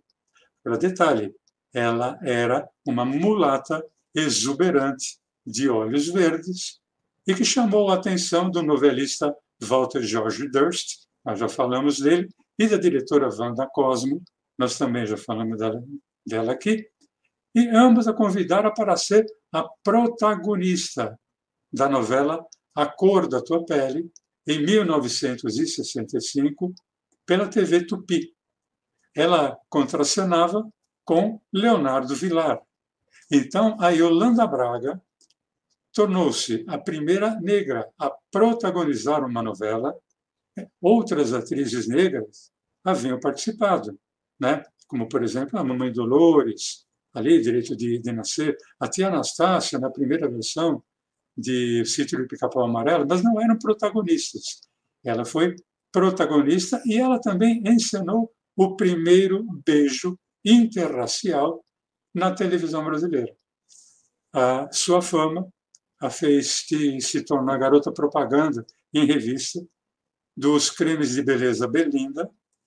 Eu separei essa foto porque tem uma outra foto que fala de clareie sua pele. Eu achei tão de mau gosto, politicamente incorreto, que eu aboli essa foto.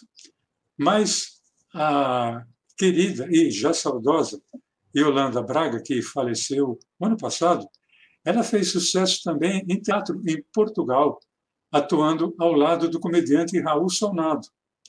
Ela participou ainda aqui no Brasil da segunda versão de O Direito de Nascer e fez quatro filmes. Como eu falei, ela faleceu, infelizmente, no ano passado, aos 80 anos. Então tá aí, esse é um pedacinho pequenininho de uma das sete mulheres que o Magalhães Júnior homenageou na quinta-feira passada. Grandes Mulheres da Televisão, parte 2. Tem a parte 1 e a parte 2 para você acompanhar. E no Dia Internacional da Mulher, só para mostrar como o nosso conteúdo é diferente, dependendo da rede social que você acompanha, nós fizemos no Instagram uma, uma sequência, né, contando, uma sequência de imagens contando a história do cartaz We Can Do It, que virou um cartaz é, de, da luta de, pela igualdade das mulheres é, durante a Segunda Guerra Mundial. Né? Os homens foram para a guerra, as mulheres assumiram os postos na fábrica para incentivar esse papel da mulher, que elas poderiam fazer, é, fizeram esse cartaz, está tudo explicadinho lá em 1943, na fábrica da Westinghouse, e aí depois virou símbolo da luta feminina, a luta do feminismo. E aí nós contamos a história desse cartaz, que é uma história linda. Isso estava no Instagram do Guia dos Curiosos.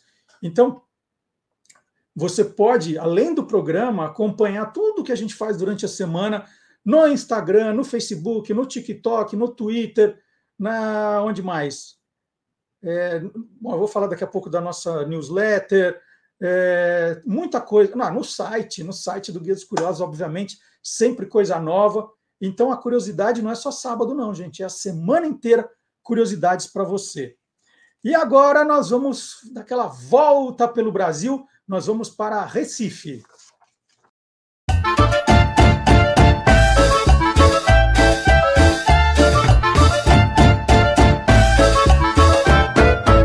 É Brasil que não acaba mais.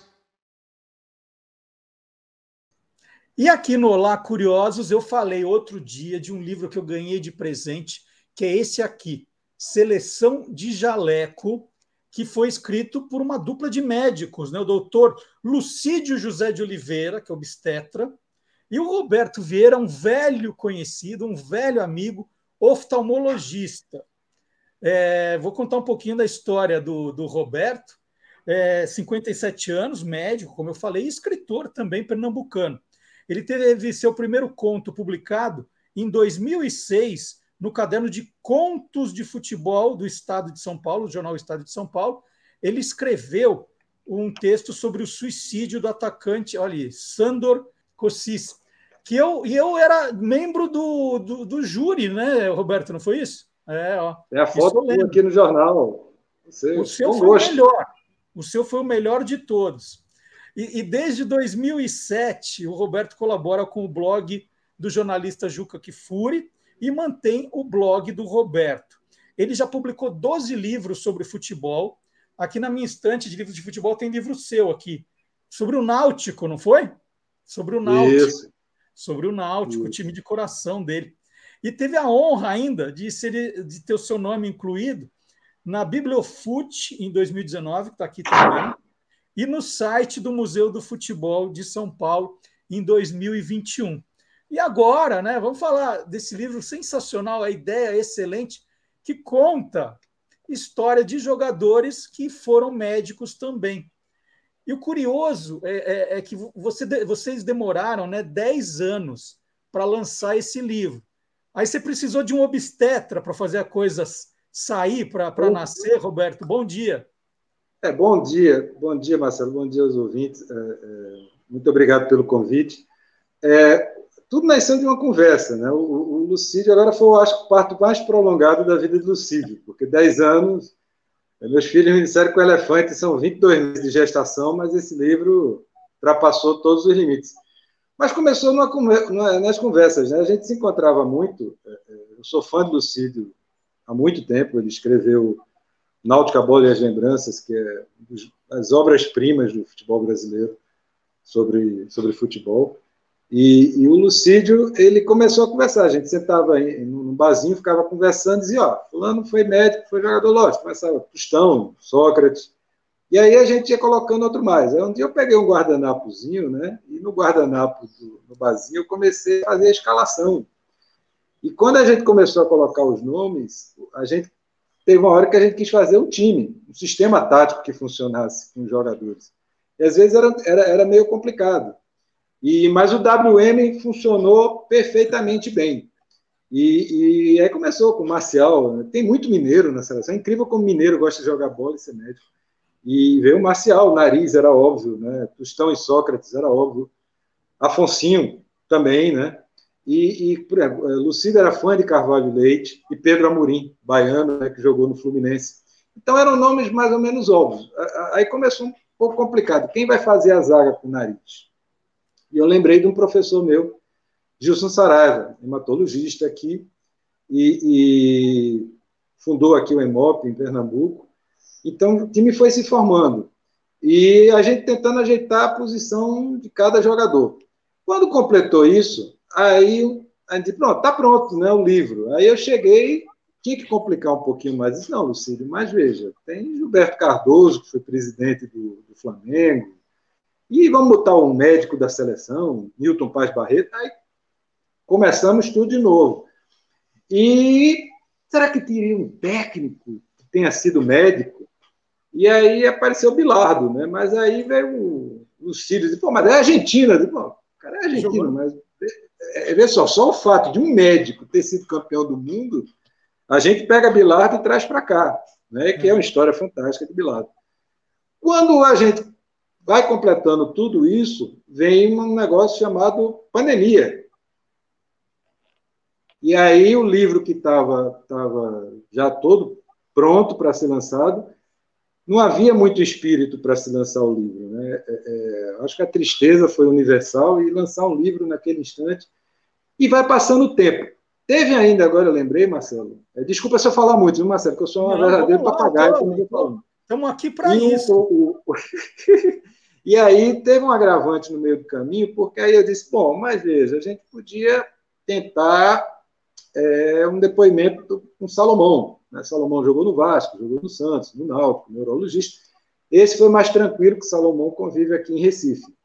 E aí eu tive mais uma ideia mirabolante. Eu disse, bom, mas o prefácio podia ser de Tostão. O Tostão é meu ídolo de infância. É, é, o pessoal era, era fã de Pelé, eu era fã de Tostão. Inclusive, o descolamento de retina de, de, de Tostão e a cirurgia dele no Texas é, foi a primeira luzinha na minha vida para ser oftalmologista.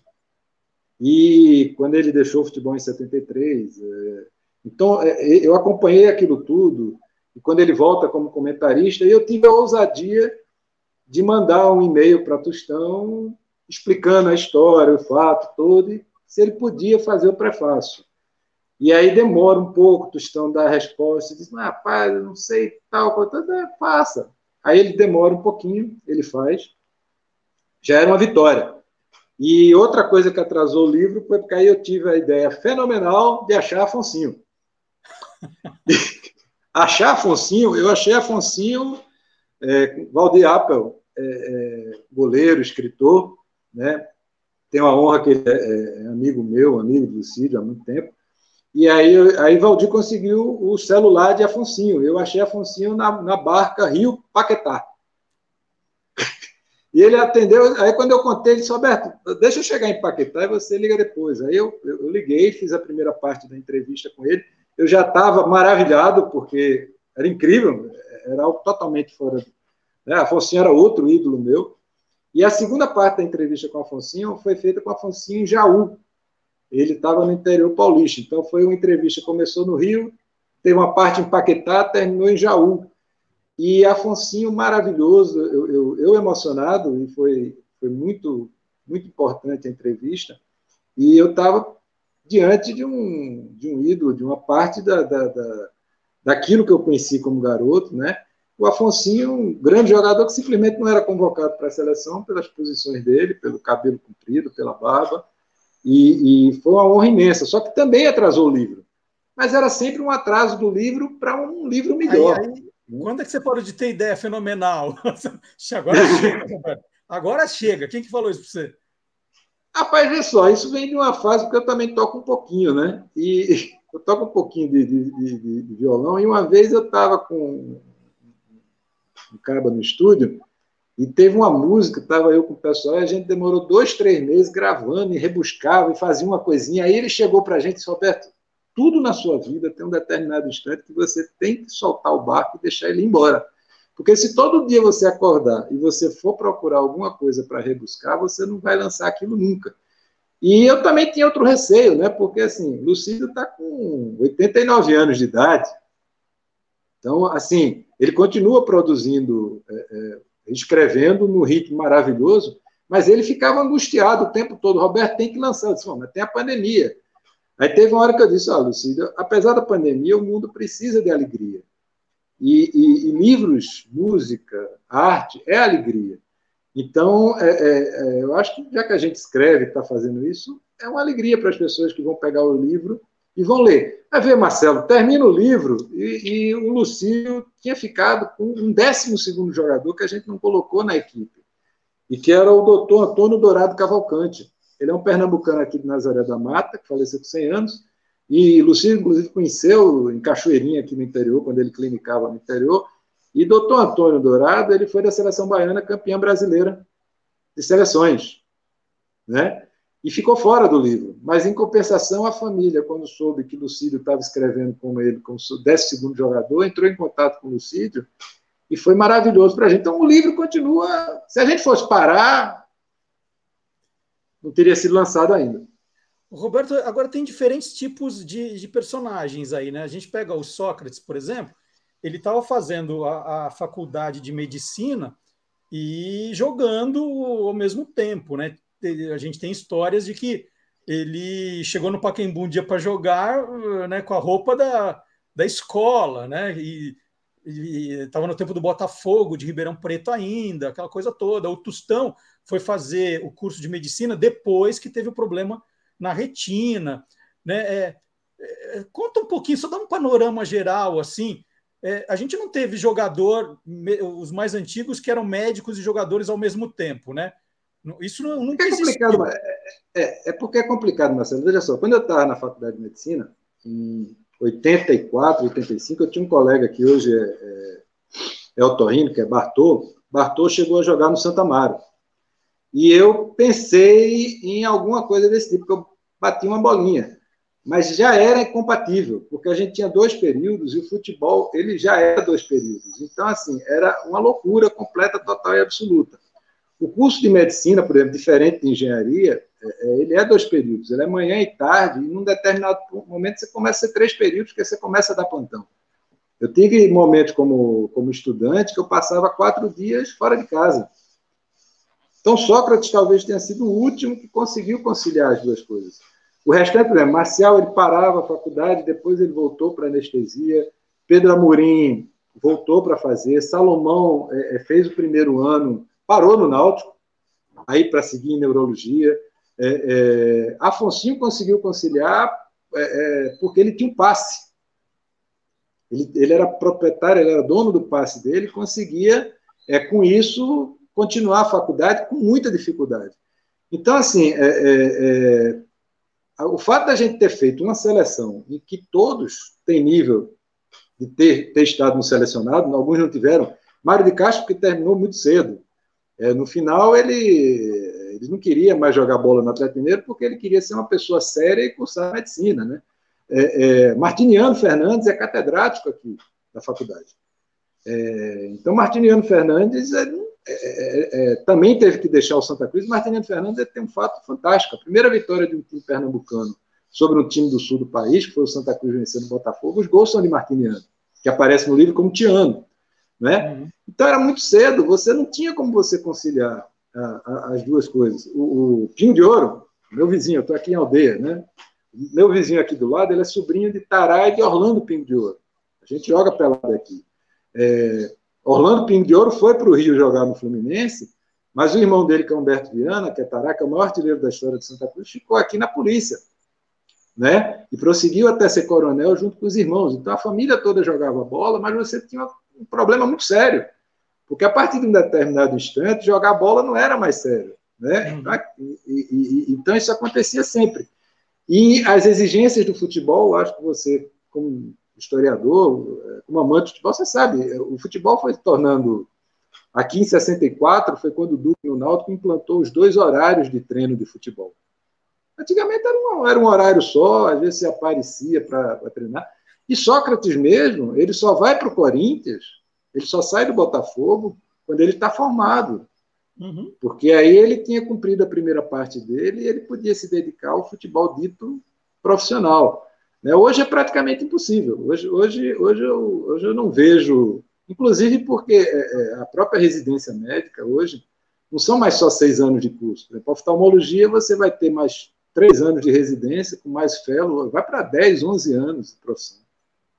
É, Além do que, os médicos hoje em dia são tudo perna de pau. Mas então, é, é assim, é, você não teve mais nenhuma notícia, mesmo jogador que parou de jogar e foi tentar medicina. Isso não existe mais. Hoje, jogador. Não, só, nós temos um residente, nós temos um residente aqui na Fundação Santa Luzia que ele era atleta de salto, salto com vara. Mas ele não consegue mais fazer atletismo porque é impossível. Uhum. A residência ela ocupa o tempo todo, tem os plantões. Mesmo se ele quisesse prosseguir, você consegue, lógico, tem atividade, você tem uma pelada, você corre, você, você faz alguma. Eu tenho um colega meu oftalmo, eu tenho 57 anos, ele tem 57, ele é maratonista. Mas ele faz um preparo totalmente à parte, né? Mas com você, você exercer, é, você fazer o curso médico e você conseguir jogar bola nos padrões atuais, é, é, eu acho impossível. Não digo impossível porque o ser humano faz milagres de vez em quando. Né? Agora assim, Roberto, quando a gente, a gente pesquisa a história desses jogadores, é, o que a gente acaba encontrando é muito ligado à carreira futebolística, porque eles, eles ficaram mais marcados como jogadores do que exatamente como médicos. Né? É, como é que foi esse trabalho de pesquisa para descobrir esse, esse lado da medicina na vida desses jogadores? Ou eu estou redondamente enganado e, e, e tem muita coisa, muita literatura sobre essa parte médica também? Depende, né? Depende, porque, por exemplo, Tostão ele é um gênio, né? Então, as pessoas, eu, eu, eu, eu, eu, eu fico muito, assim, gostaria muito de escrever, eu tenho, falta tempo, eu tenho vontade de escrever muita coisa. É, mas, por exemplo, Tostão, ele foi professor universitário. Então, ele não foi um simples médico, ele foi um formador de médicos.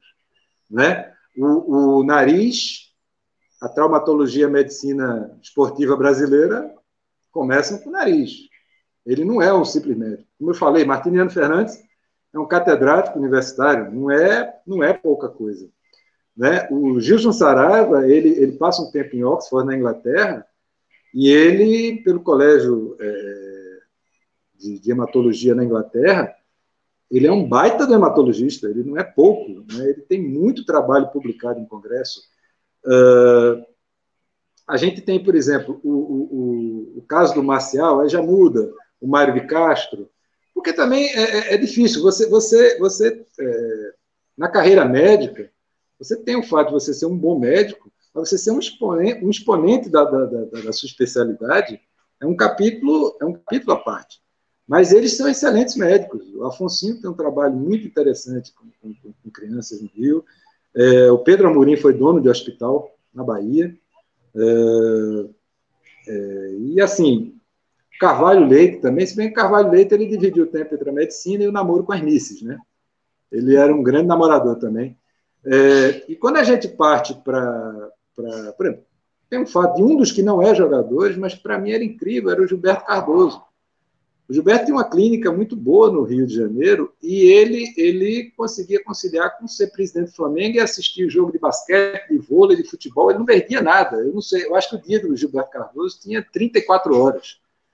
É, o Newton Paz Barreto é, é curiosamente pernambucano, o Newton Paz Barreto, a, cirurgias de, de, de, Ademir Menezes, a cirurgia de Leônidas do, do menisco, é ele que faz. É, então, assim, são grandes profissionais. E se dividiam com a paixão que tinham pelo futebol. Uh, então, assim, dentro do time, eu, eu, tranquilamente eu abriria um hospital e colocaria essa turma para trabalhar numa boa. Não tem, não tem nenhum deles assim é, o Marcial foi um baita do anestesista. Mas, mas tudo isso, Roberto, estava documentado ou vocês estão documentando isso pela primeira vez? É, ou tiveram que falar com a família para conseguir essas informações justamente desse, dessa biografia médica deles? Olha, veja, cada caso é um caso especial. O, o, o caso do, do, do, Gilson, como eu disse, Gilson Saraiva, ele foi é meu professor, e eu tive a ajuda de Cristina Interaminense, que era minha colega de turma, hematologista, e ela me cedeu, eu fui na biblioteca aqui do EMOP, fiz pesquisa sobre ele, e Lucídio tinha dois livros de Gilson Saraiva, e eu, por acaso, tinha encontrado um livro de Gilson quando ele esteve em Oxford, eu comprei no sebo, estava no sebo com a assinatura dele, em 1973, e tipo, doutora Cristiana Almeida aqui, tinha sido colega de turma, então assim, você vai pegando. Né? Tostão é propriedade pública, eu acho que todo mundo conhece a vida de Tostão, Afonso, Sócrates, eu acho que não, tem, não tem muita coisa Esses a falar mais. Atuais, sim. É, uhum. É, aí sim, Martiniano Fernandes, o Lucídio, ele teve um contato muito grande com ele. Se o Lucídio não tivesse, seria muito difícil. Uh, assim, o fato de nós dois sermos médicos abriu muita porta, porque quando a gente chega para falar, é, a pessoa, pronto, é, a pessoa diz, não, então a conversa fica mais tranquila de você ter. O Pedro Amorim teve a vida muito bem documentada em edições da Placar. É, um certo trecho da vida dele, mas aparecia alguém na Bahia que tinha sido médico, que conhecia mais ou menos Pedro Amorim. E, e, a rede de. E a rede, lógico, isso é um dos motivos também do livro ter demorado mais tempo. Né? É, então vamos ver, deixa eu ver aqui.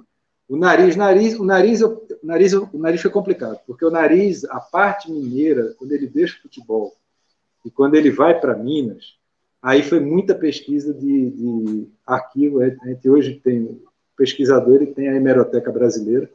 E se você tiver muita paciência, minha esposa tem muita paciência comigo, né? E assim a gente vai. Então você vai, você vai, vai, vai, vai, e chega a determinados instantes, Marcelo, em que a gente tem que botar o pé no freio, porque é muita informação. Uhum. Então, assim, a gente também definiu, olha, vai ter tanto número de páginas, a gente não vai se estender mais do que isso, porque a vida de é, nariz mesmo, é, nessa brincadeira de eu pegar informação, dava para muita coisa mais do que isso. Uh, Carvalho Leite, Carvalho Leite tem muita coisa do Botafogo, é, e assim, eu e Lucídio, nós somos meio malucos, né? Então, assim, a gente lê tudo que cai de futebol na mão da gente. E aí, de jornal antigo. É, é, eu, eu passei muito tempo na vida, Lucídio também, no arquivo público aqui de Pernambuco, no jornal, não era hemeroteca, não era, não era digitando, não era na internet. Era jornal, então eu tenho muita coisa fotografada, tudo que eu fotografava de futebol pegava e colocava. Então é um arquivo muito grande. Mas a gente também tem uma, uma, uma, coisa que mudou nos últimos anos, Marcelo, eu acho que foi que a, a, a história no Brasil, a história do futebol, ela ganhou grandes livros, ela ganhou escritores maravilhosos, né? pessoas fazendo pesquisas fantásticas, né? portas se abrindo. É, a gente tinha uma literatura muito pequena, embora a gente tenha, eu tenho até essa parada aqui do lado, a gente tem um livro que é um dos três maiores livros da história da literatura brasileira. Eu sempre gosto de colocar, que é o Negro no Futebol Brasileiro, do Mário, do Mário Filho, pernambucano, embora todo mundo diga que não é, mas é.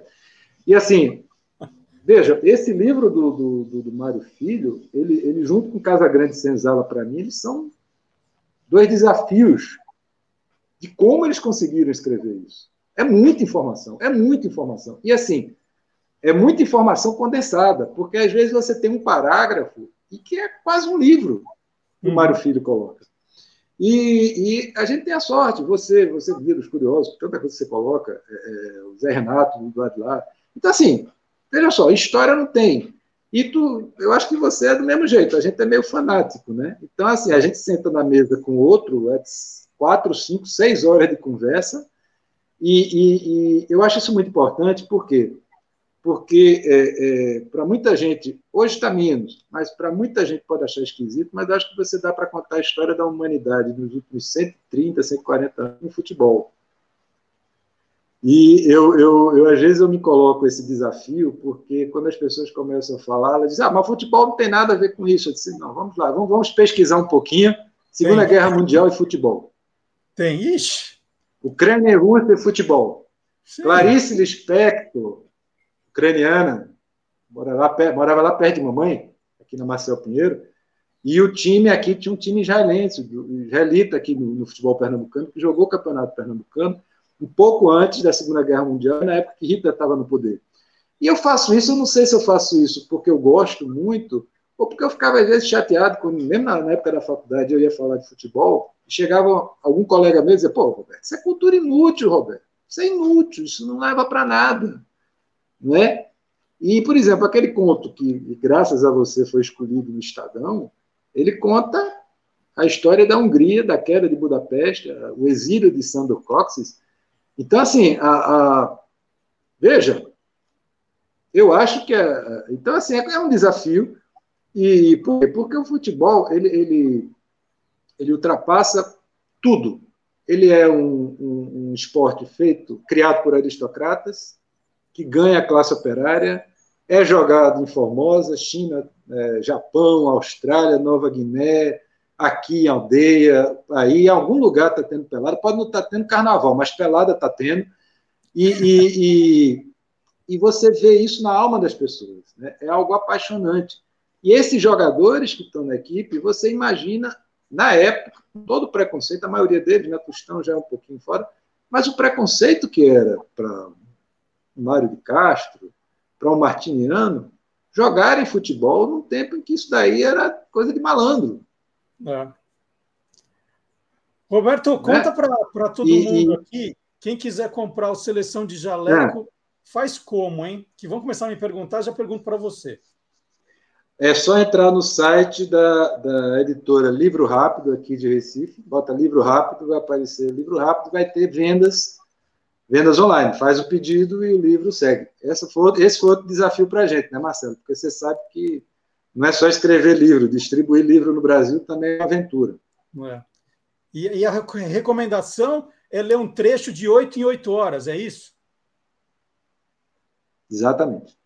Né? A prescrição é ler um capítulo de oito em oito horas, aí termina rapidinho aqui essa, é, essa ideia genial. Seleção de jaleco, Lucídio José de Oliveira e o Roberto Vieira, que eu conversei aqui. Agradeço, o meu está autografado pelos dois. Já vai para minha estante aqui de livros de futebol e vou colocar junto com o do Náutico, que eu tenho aqui, do Roberto. Roberto, obrigado pelo presente, obrigado pela entrevista. Né? O, o Náutico, né? Vamos falar do Náutico? Como está o Náutico? O Náutico. Aqui, aqui todo mundo está dizendo que esse ano o campeão vai ser o Retrô. O Retrô ganhou do Náutico, ganhou do Santa, ganhou do Esporte. Mas aqui tem um tabu, né? Nos últimos 100 anos, o time que é campeão no ano terminado em um é bicampeão no ano terminado em dois. E 2021 foi do Náutico. Então a gente vai ser bi. Olha só, vou te cobrar isso depois. Muito obrigado. São 100 anos, cara. Obrigado pela conversa. Abraço mesmo, obrigado. E, ó, agora, agora eu vou provar aqui no programa que não é só o Roberto que é curioso, não. O mundo inteiro é curioso e a gente vai ver agora. Obrigadão.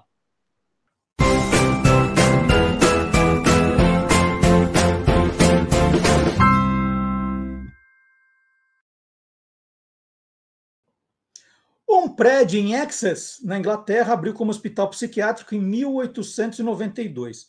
O hospital tinha uma igreja. Cerca de 20 anos atrás, a Virgin Active assumiu o imóvel em Hampton Park, quando o lugar abrigava ainda um asilo, e transformou um prédio num centro de bem-estar.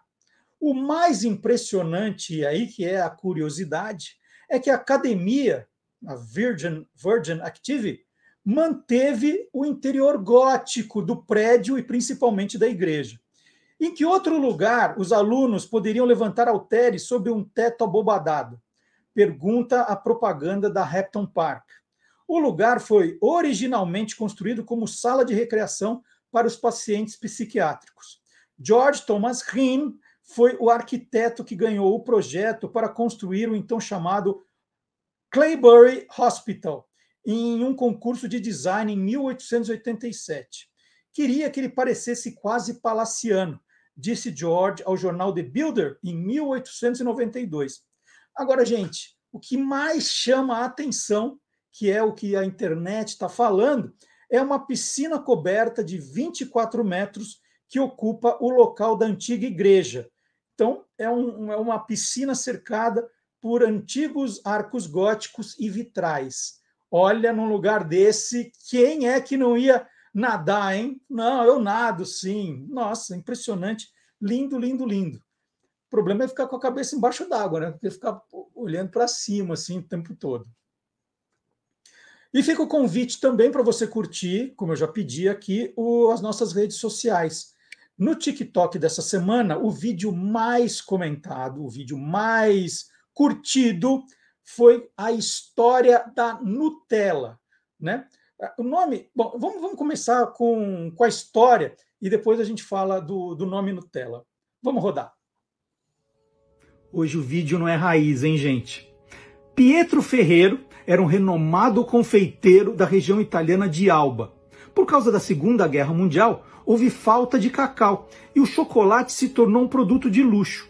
Para resolver esse problema, Pietro fez algumas experiências. Em uma delas, em 1946, ele misturou bastante avelã, né, que era abundante ali na região do Piemonte, com cacau torrado, leite, açúcar e óleo vegetal. E ele criou uma pasta barata com alto valor nutricional. Ele batizou o produto de pasta Jean. As crianças levavam pedaços de pão até a loja e compravam uma passada, né, uma porção daquele creme. Em 1951, o produto mudou de nome. Passou a se chamar Super Crema Ferreiro. Só ganhou o um nome oficial, né, definitivo, de Nutella em 1964, por sugestão de Michele Ferreiro, filho de Pietro. Então tem muita coisa divertida no TikTok e no Instagram do Guia dos Curiosos. O que a gente coloca no TikTok, coloca no Instagram também. Tem gente que fala, ah, mas eu não sei nem mexer nesse TikTok, né? Então tem na, nas duas. Essa semana, por exemplo, a gente contou a história da Kitano e da IOC, né, as duas empresas. Vocês sabiam que Kitano e IOC são a mesma pessoa, gente? É, então fica o convite para você acompanhar o vídeo lá. É, é a mesma pessoa. Essa história é muito legal. Kitano e Yoki. Você vê lá na prateleira, ah, qual que eu vou levar? É a mesma pessoa. Então, é, fica o convite também para acompanhar esse vídeo que está no, no nosso TikTok. E, e, a gente sempre fica ali olhando na internet para ver se acha alguma coisa é, curiosa, divertida, que vale a pena a gente compartilhar aqui, né, para se divertir. Gosto muito de fazer essas descobertas. Aí uma coisa que me chamou a atenção essa semana foi um estúdio de design que fez uns sapatos que é uma brincadeira, tá? Que, que é como se eles tivessem sido feitos com sushi. Então vou, vou mostrar os calçados para vocês. Ó, foto 1. Foto 1 é esse tênis, ó, feito de sushi. Dá para ver o arroz, dá para ver ali o peixe cru, né? E eles batizaram de sushi, que era uma brincadeira de sapato e sushi em inglês. Sushi. E é, essa brincadeira, tem mais um, tem um chinelo também, que é muito engraçado, que é um chinelo como se tivesse sido feito de, de sushi, ó, que divertido. Ainda faz a brincadeira com o símbolo da Nike. Essa ideia foi de um escritório de design alemão chamado Sukuk und Bratwurst. Bratwurst eu sei que é salsicha, o resto eu não sei. Und é Sukuk e Bratwurst. Preciso descobrir o que é o Sukuk depois. É, e tem muita coisa curiosa no Instagram da empresa. Eu vou colocar aqui e vou soletrar para quem estiver acompanhando pelo podcast. É S-U-C-U-K-U-N-D B-R-A-T-W-U-R-S-T. Ah, Marcelo falou muito depressa, não anotei. Não tem problema, gente. Depois que terminar o programa, fica tudo aqui registrado. Aí você volta para essa parte e aí tem eu soletrando devagarzinho. Você pode ir e voltar, mas eu, eu tenho que ir descobrindo o que é o sukuk. É, ah, deixa eu fazer aqui ah, o, o comercial. Gente, o Guia dos Curiosos, edição fora de série. Quem não tem ainda, está aqui. O Guia dos Curiosos, edição fora de série, décimo livro da coleção. Todo colorido. Caiu. Todo colorido, cheio de ilustrações, placas, mapas, infográficos. Olha que lindão que está. 18 temas diferentes Guia dos Curiosos, edição fora de série, primeiro da coleção totalmente colorido. Então fica o convite para você conhecer, dar de presente. Agora as festas voltaram, gente, vocês podem dar de presente também. É assim, ó, você dá o Guia dos Curiosos, edição fora de série, e o cartão, né? Você dá o parabéns a você. Então aqui vai o cartão, parabéns a você, e o Guia dos Curiosos, edição fora de série. É, ah, e eu, eu agora há pouco falei das redes sociais. Se você é muito curioso, né? Todos somos curiosos aqui, né? senão não estaríamos aqui reunidos.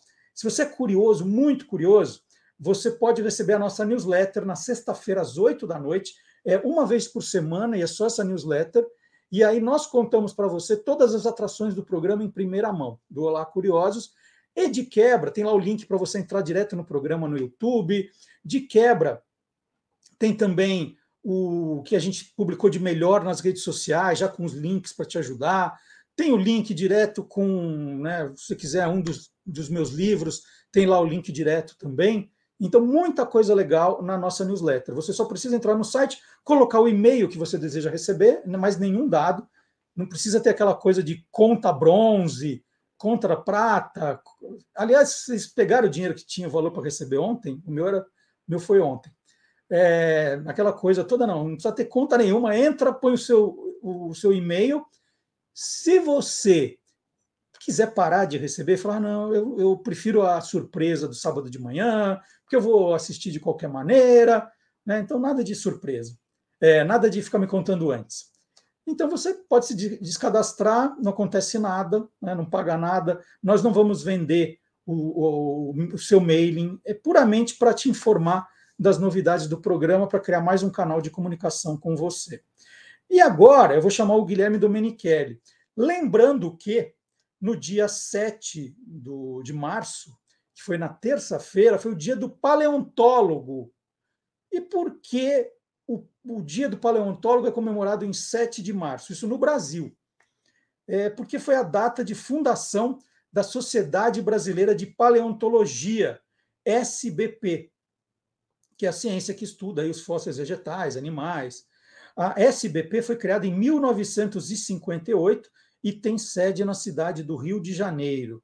A sociedade é aberta aos profissionais da área de geologia, biologia, geografia, arqueologia, medicina e química. Então, em homenagem ao Dia do Paleontólogo, Guilherme Domenichelli.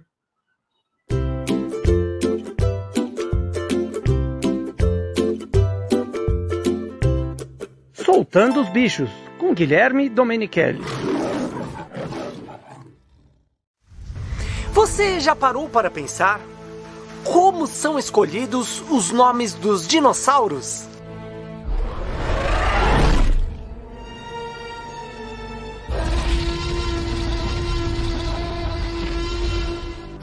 Os nomes dos dinossauros parecem bem estranhos, mas cada um desses répteis antigos possui um motivo para ter sido batizado da forma que foi. As características físicas, pessoas que descobriram e pesquisaram seus fósseis e também os lugares onde eles foram encontrados são usados para compor seus nomes. Vamos começar pelo próprio nome dinossauro. Essa palavra surgiu no ano de 1841 e foi criada por Richard Owen. Ele uniu a palavra Deinos, que tem origem do grego e significa terrível, e Saurus, também do grego, que significa lagarto, e criou o nome dinossauro. O nome desses animais do passado são geralmente escritos em latim ou grego. Por exemplo, Tyrannosaurus rex significa lagarto tirano rei.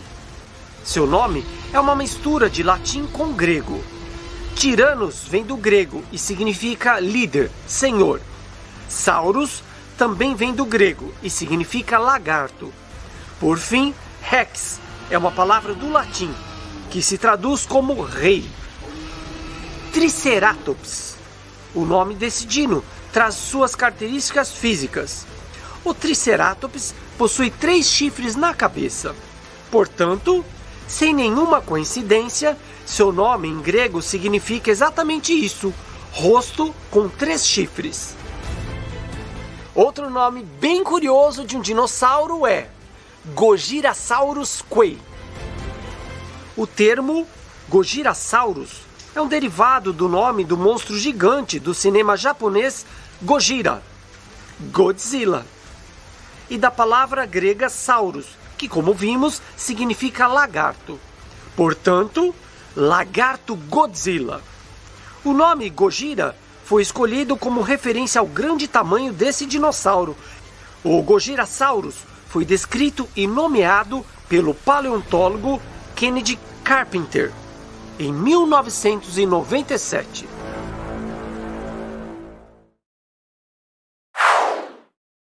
E para quem é fã do tema dinossauros, gente, o que tem de coisa no site do Guia dos Curiosos, vocês vão ficar boquiabertos. Um exemplo, uma matéria que você vai encontrar lá, 10 dinossauros brasileiros. Nós contamos os 10 principais dinossauros que, que viveram aqui né, na, no Brasil e aí você vai encontrar um, várias outras, né?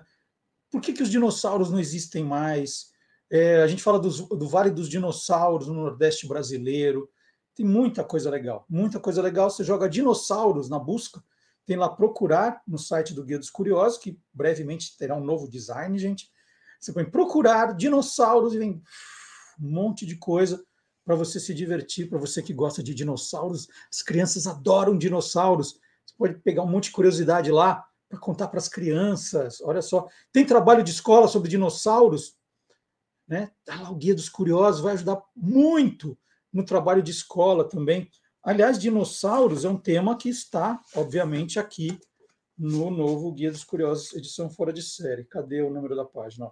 Página 110 tem um capítulo para dinossauros. Eu gosto tanto do tema.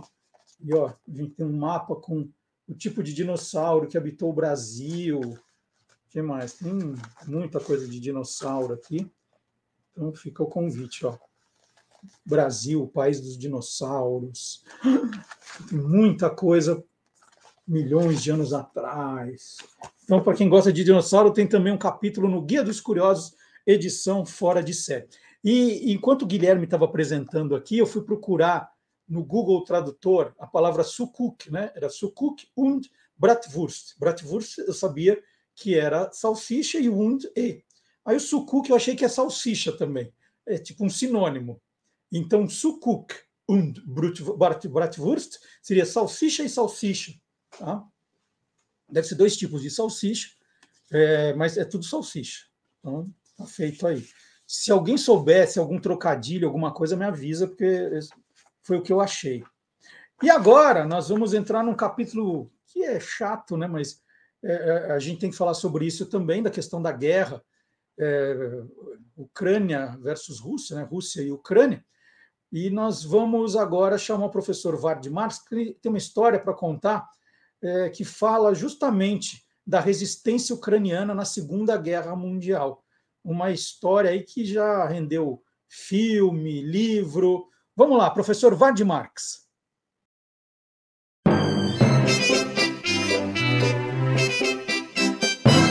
Aí tem história. Olá, curiosos! A cidade de Kiev, que ainda insistimos em pronunciar da forma russa Kiev, apesar de ser capital da Ucrânia, é, está diariamente nos noticiários por causa da guerra. E que tal ouvir uma outra história de Kiev uh, em outra guerra? Vem comigo que aí tem história. Em 1941, a Alemanha nazista iniciou a Operação Barbarossa, a invasão da União Soviética.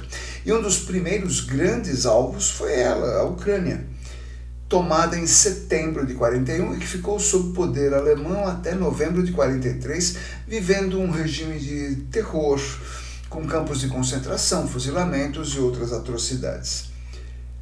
A história que nos interessa começara uns 10 anos antes quando o esporte era uma força ucraniana, em particular o futebol, muito apreciado pela população. Uh, e os seus dois times principais eram o Lokomotiv e o Dinamo, que foram muito bem no campeonato soviético, com o Dinamo uh, chegando em, em segundo lugar, foi vice-campeão do campeonato soviético. O goleiro desse time, Nikolai Trusevich, alistou-se para lutar contra os invasores é, foi capturado, ficou prisioneiro, passou um tempo num campo de prisioneiros, depois foi libertado e voltou para sua cidade, Kiev. Ele já estava meio desesperado porque os esportes tinham sido proibidos. Ele estava sem trabalho, sem sustento, portanto já estava passando fome, quando foi reconhecido na rua por um fã que lhe ofereceu trabalho. Esse fã é, chamava-se Kordik, é, Josef Ivanovich Kordik, que adorava esportes e era dono de uma rede de padarias. E entre os cerca de 300 funcionários dessas padarias já tinha uns 80 esportistas, praticantes de futebol, boxe, esgrima, ginástica, todas as modalidades. E aí veja você como são as coisas. O comando alemão, comando de ocupação, eh, estava preocupado com eh, o excesso de pressão em cima da população. Precisava de uma válvula de escape. Então eles decidiram que eles podiam jogar futebol. Podiam até organizar um torneio. E aí o fanático por esportes, Kordik, deu a ideia: Ô Trozovic, que tal formar um time? Dito e feito, só que em lugar de um time, ele formou uma seleção. Procurando os antigos companheiros pela cidade, ele achou sete jogadores do Dinamo, entre eles Makar Goncharenko, que, no, que era é, atacante, e no campeonato de 1938 foi apenas o artilheiro do campeonato. Né? O, o, o artilheiro de toda a União Soviética era o Goncharenko. E, para completar, ele ainda pegou três ex-jogadores do Lokomotiv. E que entraram para o time, o time batizado de Start, porque era mesmo um, um recomeço para eles todos. Né? Em campo estaria a maior força do futebol ucraniano, ainda que todos eles trabalhassem mais de 12 horas por dia nas padarias, estivessem mal alimentados e tal, mas eram muito bons de bola. E vieram as goleadas. Primeiro contra os times amadores de Kiev, depois contra as forças de ocupação. E eles não refrescaram. Foi 6 a 2 no exército húngaro, 11 a 0 no exército romeno, 5 a 1 contra o MSG UAU da Hungria. E o comando alemão começou a ficar preocupado porque esses caras, afinal, eram prisioneiros, estavam dando uma sensação de vitória muito grande para o povo que deveria sentir-se oprimido. Então, em 6 de agosto de 1942, veio o jogo contra o Flakelf, o time da Luftwaffe, que era a Força Aérea Alemã, que tomou de 5 a 1. Nova partida foi marcada para daí três dias, né, em 9 de agosto. Antes do jogo, o juiz, que era um oficial da SS, foi ao vestiário avisar que todos tinham que fazer a saudação nazista, Heil Hitler e tal. Uhum. Em campo, na hora do start fazer a saudação, ao invés de Heil Hitler, eles gritaram Fritz Kultura, que era a saudação soviética antes do, de qualquer esporte, que significa vida longa ao esporte. No intervalo, os alemães já perdendo de 3 a 1, nova visita do juiz no, no vestiário que avisou: olha, é para perder o jogo, viu? É, mas eles acharam que não. E ganharam de 5 a 3. Ganharam o chamado Jogo da Morte. Depois ele foi chamado de Jogo da Morte, porque no dia 18, nove dias depois, eles foram levados pela Gestapo, a polícia política nazista, acusados de serem soldados do NKVD, que era o, o antepassado a, da da KGB, né? era a polícia secreta soviética. E aí torturas, mortes, execuções, poucos sobreviveram. Mas em campo, deram ao seu país um momento de honra e orgulho.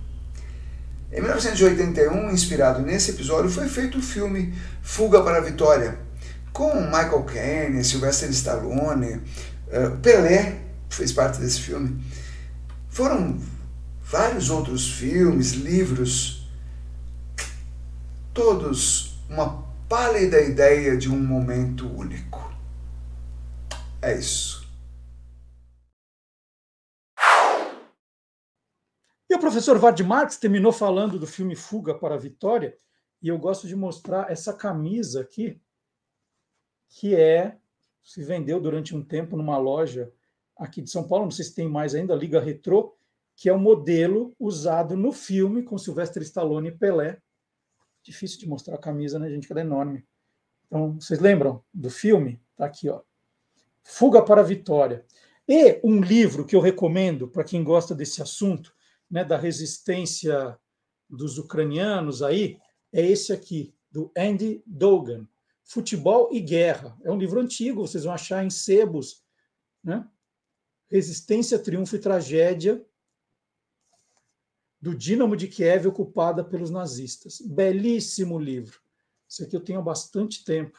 Um livro bem comovente, que é, é uma das inspirações aí do filme Fuga para a Vitória. É, esse livro saiu em 2001 na Inglaterra e edição brasileira em 2004. Futebol e Guerra, Andy Dogan, Resistência, Triunfo e Tragédia do Dínamo de Kiev, ocupada, não, na Kiev ocupada pelos nazistas. É um belo, belo livro, tem tudo isso mais bem explicado, é mais explicado, né? com mais detalhes do que contou o professor Vard Marx. E para continuar nessa história de guerra, né, Rússia e Ucrânia, várias multinacionais anunciaram a saída temporária do mercado russo. Uma delas foi o McDonald's, que tem 800 547 lojas e emprega 62 mil pessoas na Rússia. O custo desse fechamento, segundo o McDonald's, é de 50 milhões de dólares por mês, que o McDonald's prometeu continuar pagando o salário dessas 62 mil pessoas. E por causa disso, vou mostrar uma foto é, que viralizou outra vez na internet essa semana. Foi a foto de inauguração da primeira loja em Moscou do McDonald's, né, na Praça Pushkin, no dia 31 de janeiro de 1990. três meses depois da queda do Muro de Berlim. Olha a quantidade de gente, negócio fora do normal. A título de comparação, a Ucrânia tem 108 restaurantes da rede McDonald's, com 10 mil funcionários, que também foram fechados. Outra foto que mexeu muito com as pessoas foi a da janela de um apartamento em Kiev, né, na Ucrânia, capital da Ucrânia, é, e a, o dono, né, os donos desse apartamento, fizeram uma barricada na janela com livros. Vou mostrar. A ideia é que tiros estilhaços não entrassem no apartamento. É, quem flagrou essa cena foi um fotógrafo ucraniano que publicou no Twitter, Lev Shevchenko. Vou até colocar aqui o, o Twitter dele também, Lev Shevchenko, L-E-V S-C-H-E-V-C-H-E-N-K-O. Ele é que criou, ele que fotografou, ele que enxergou isso, publicou no Twitter e a foto viralizou no mundo inteiro. Para continuar nesse assunto, né, para acabar com esse assunto, na verdade, nós vamos chamar agora o professor Dionísio da Silva, é a hora do quadro Palavra Nua e Crua. O professor Dionísio é autor do livro De Onde Vêm as Palavras.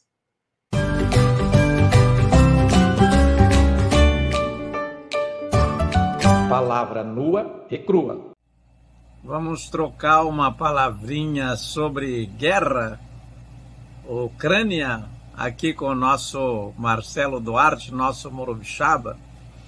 Bem, eu tive um professor na USP, um professor muito bom, de saudosa memória, que me deu o curso de narrativas russas, o professor Boris Schneiderman, e ele era da Ucrânia, era judeu ucraniano, e ele dizia que Ucrânia quer dizer fronteira, nunca esqueci. Nem consultei etimologia para conferir isso, porque é uma língua que eu desconheço, ucraniano. É, e também falava que essas, os nomes dessas cidades que terminam muito em pol, Sebastopol, o pol aí é o polis do grego, não é? Cidade, ou então Kov, Kiev, é, também é cidade nas línguas eslavas. Mas por que, que nós dizemos guerra? Os antigos romanos que nos legaram o português, é, eles usavam outra palavra para guerra. Guerra veio do germânico verra, que queria dizer só desordem. Depois é que guerra, o verra, passou a designar bellum, é, a guerra, tal como os romanos a designavam, que é do mesmo etmo, bellum, de duelum, que é o duelo. Então nós falamos em guerra, mas quando usamos os adjetivos, usamos bélico, não é? E a invasão da Ucrânia, em latim, é mais clara, não é? O que foi feito? In é para dentro e vadere é entrar, atravessar, ir. Foi o que os russos é, fizeram com a Ucrânia, ou ainda estão fazendo quando esta coluna for ao ar.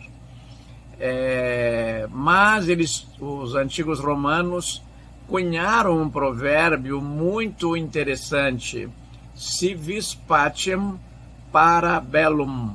Se queres a paz, te prepara para a guerra. Muito obrigado e até de repente. Gente, que aula, hein? Que aula do professor Dionísio. E eu estou terminando o programa agora e eu fico muito feliz quando a gente chega nessa altura do programa fala, nossa, quanta coisa né, nessas duas horas que nós, eu pelo menos aprendi muita coisa, espero que vocês também. Mas quanta coisa a gente vai descobrindo, a gente vai aprendendo, a gente vai compartilhando, né? Tanta coisa legal. O professor Dionísio, show agora história do, do professor Vard Marx, quanta coisa, né, dos dinossauros. A gente já começou com chá, é, é muita coisa, os jogadores médicos, é muita, muita informação. Às vezes tem, tem que rever o programa, pode rever a hora que você quiser, mas que felicidade de há 20 anos poder fazer um programa como esse com vocês. Né? É, quanta coisa a gente vai aprendendo. Eu tenho, eu tenho essa felicidade de ter tanta gente boa, inteligente, é, que sabe explicar do meu lado aqui, trazendo essas informações para vocês. Então, super feliz em terminar mais um programa de hoje. Mais uma vez, vou pedir para você deixar o seu like antes de ir embora. É, pessoal do chat, vamos deixar os comentários também no, na parte do vídeo, não só no chat. O chat daqui a pouco some, mas os comentários ficam. É, pessoal do Facebook, vamos compartilhar. E eu agradeço. O pessoal do Facebook está num movimento muito legal de compartilhar os vídeos que eu faço, esses vídeos pequenininhos. Gente, a audiência aumentou assim, graças aos compartilhamentos. As pessoas gostam do vídeo e vão compartilhando. Isso vira uma bola de neve muito legal. Muito obrigado. É, também estamos próximos de 140 mil seguidores no TikTok, é, também aumentando aí a visibilidade. É, então, muita coisa legal acontecendo. Nós estamos preparando um site novo para você também, do Guia dos Curiosos. Estou é, ali pesquisando, trazendo informações novas para os vídeos. Então, muita coisa bacana para esse ano, mas preciso da sua ajuda, né? Porque ó, juntos nós podemos fazer muita coisa legal, mas eu preciso muito da sua ajuda também. Porque às vezes a gente está aqui produzindo conteúdo precisa da ajudazinha para a gente espalhar essa novidade. Né? Não, não basta chegar aqui sábado 10 da manhã, assistir e ir embora. Né? Tem que ajudar a, a curtir, a comentar, a compartilhar. Né? Isso é muito importante. Então, conto com você. Bom, nós estamos chegando ao final do programa de hoje. Nós vamos terminar com música, como a gente sempre faz. Sugar Sugar é uma canção do grupo The Artists, lançada em julho de 1969. De cara, ela ficou oito semanas em primeiro lugar nas paradas britânicas. Ela fez parte da trilha sonora da novela Despedida de Solteiro, da Rede Globo, em 1992-1993. Começou num ano, terminou no outro. Nós vamos ouvir Sugar Sugar com a banda Beck e os Tiozão. Sábado que vem tem mais, hein? Tem muita coisa legal já sendo planejada já sendo executada para te surpreender mais uma vez. Até a semana que vem. Tchau! Playback.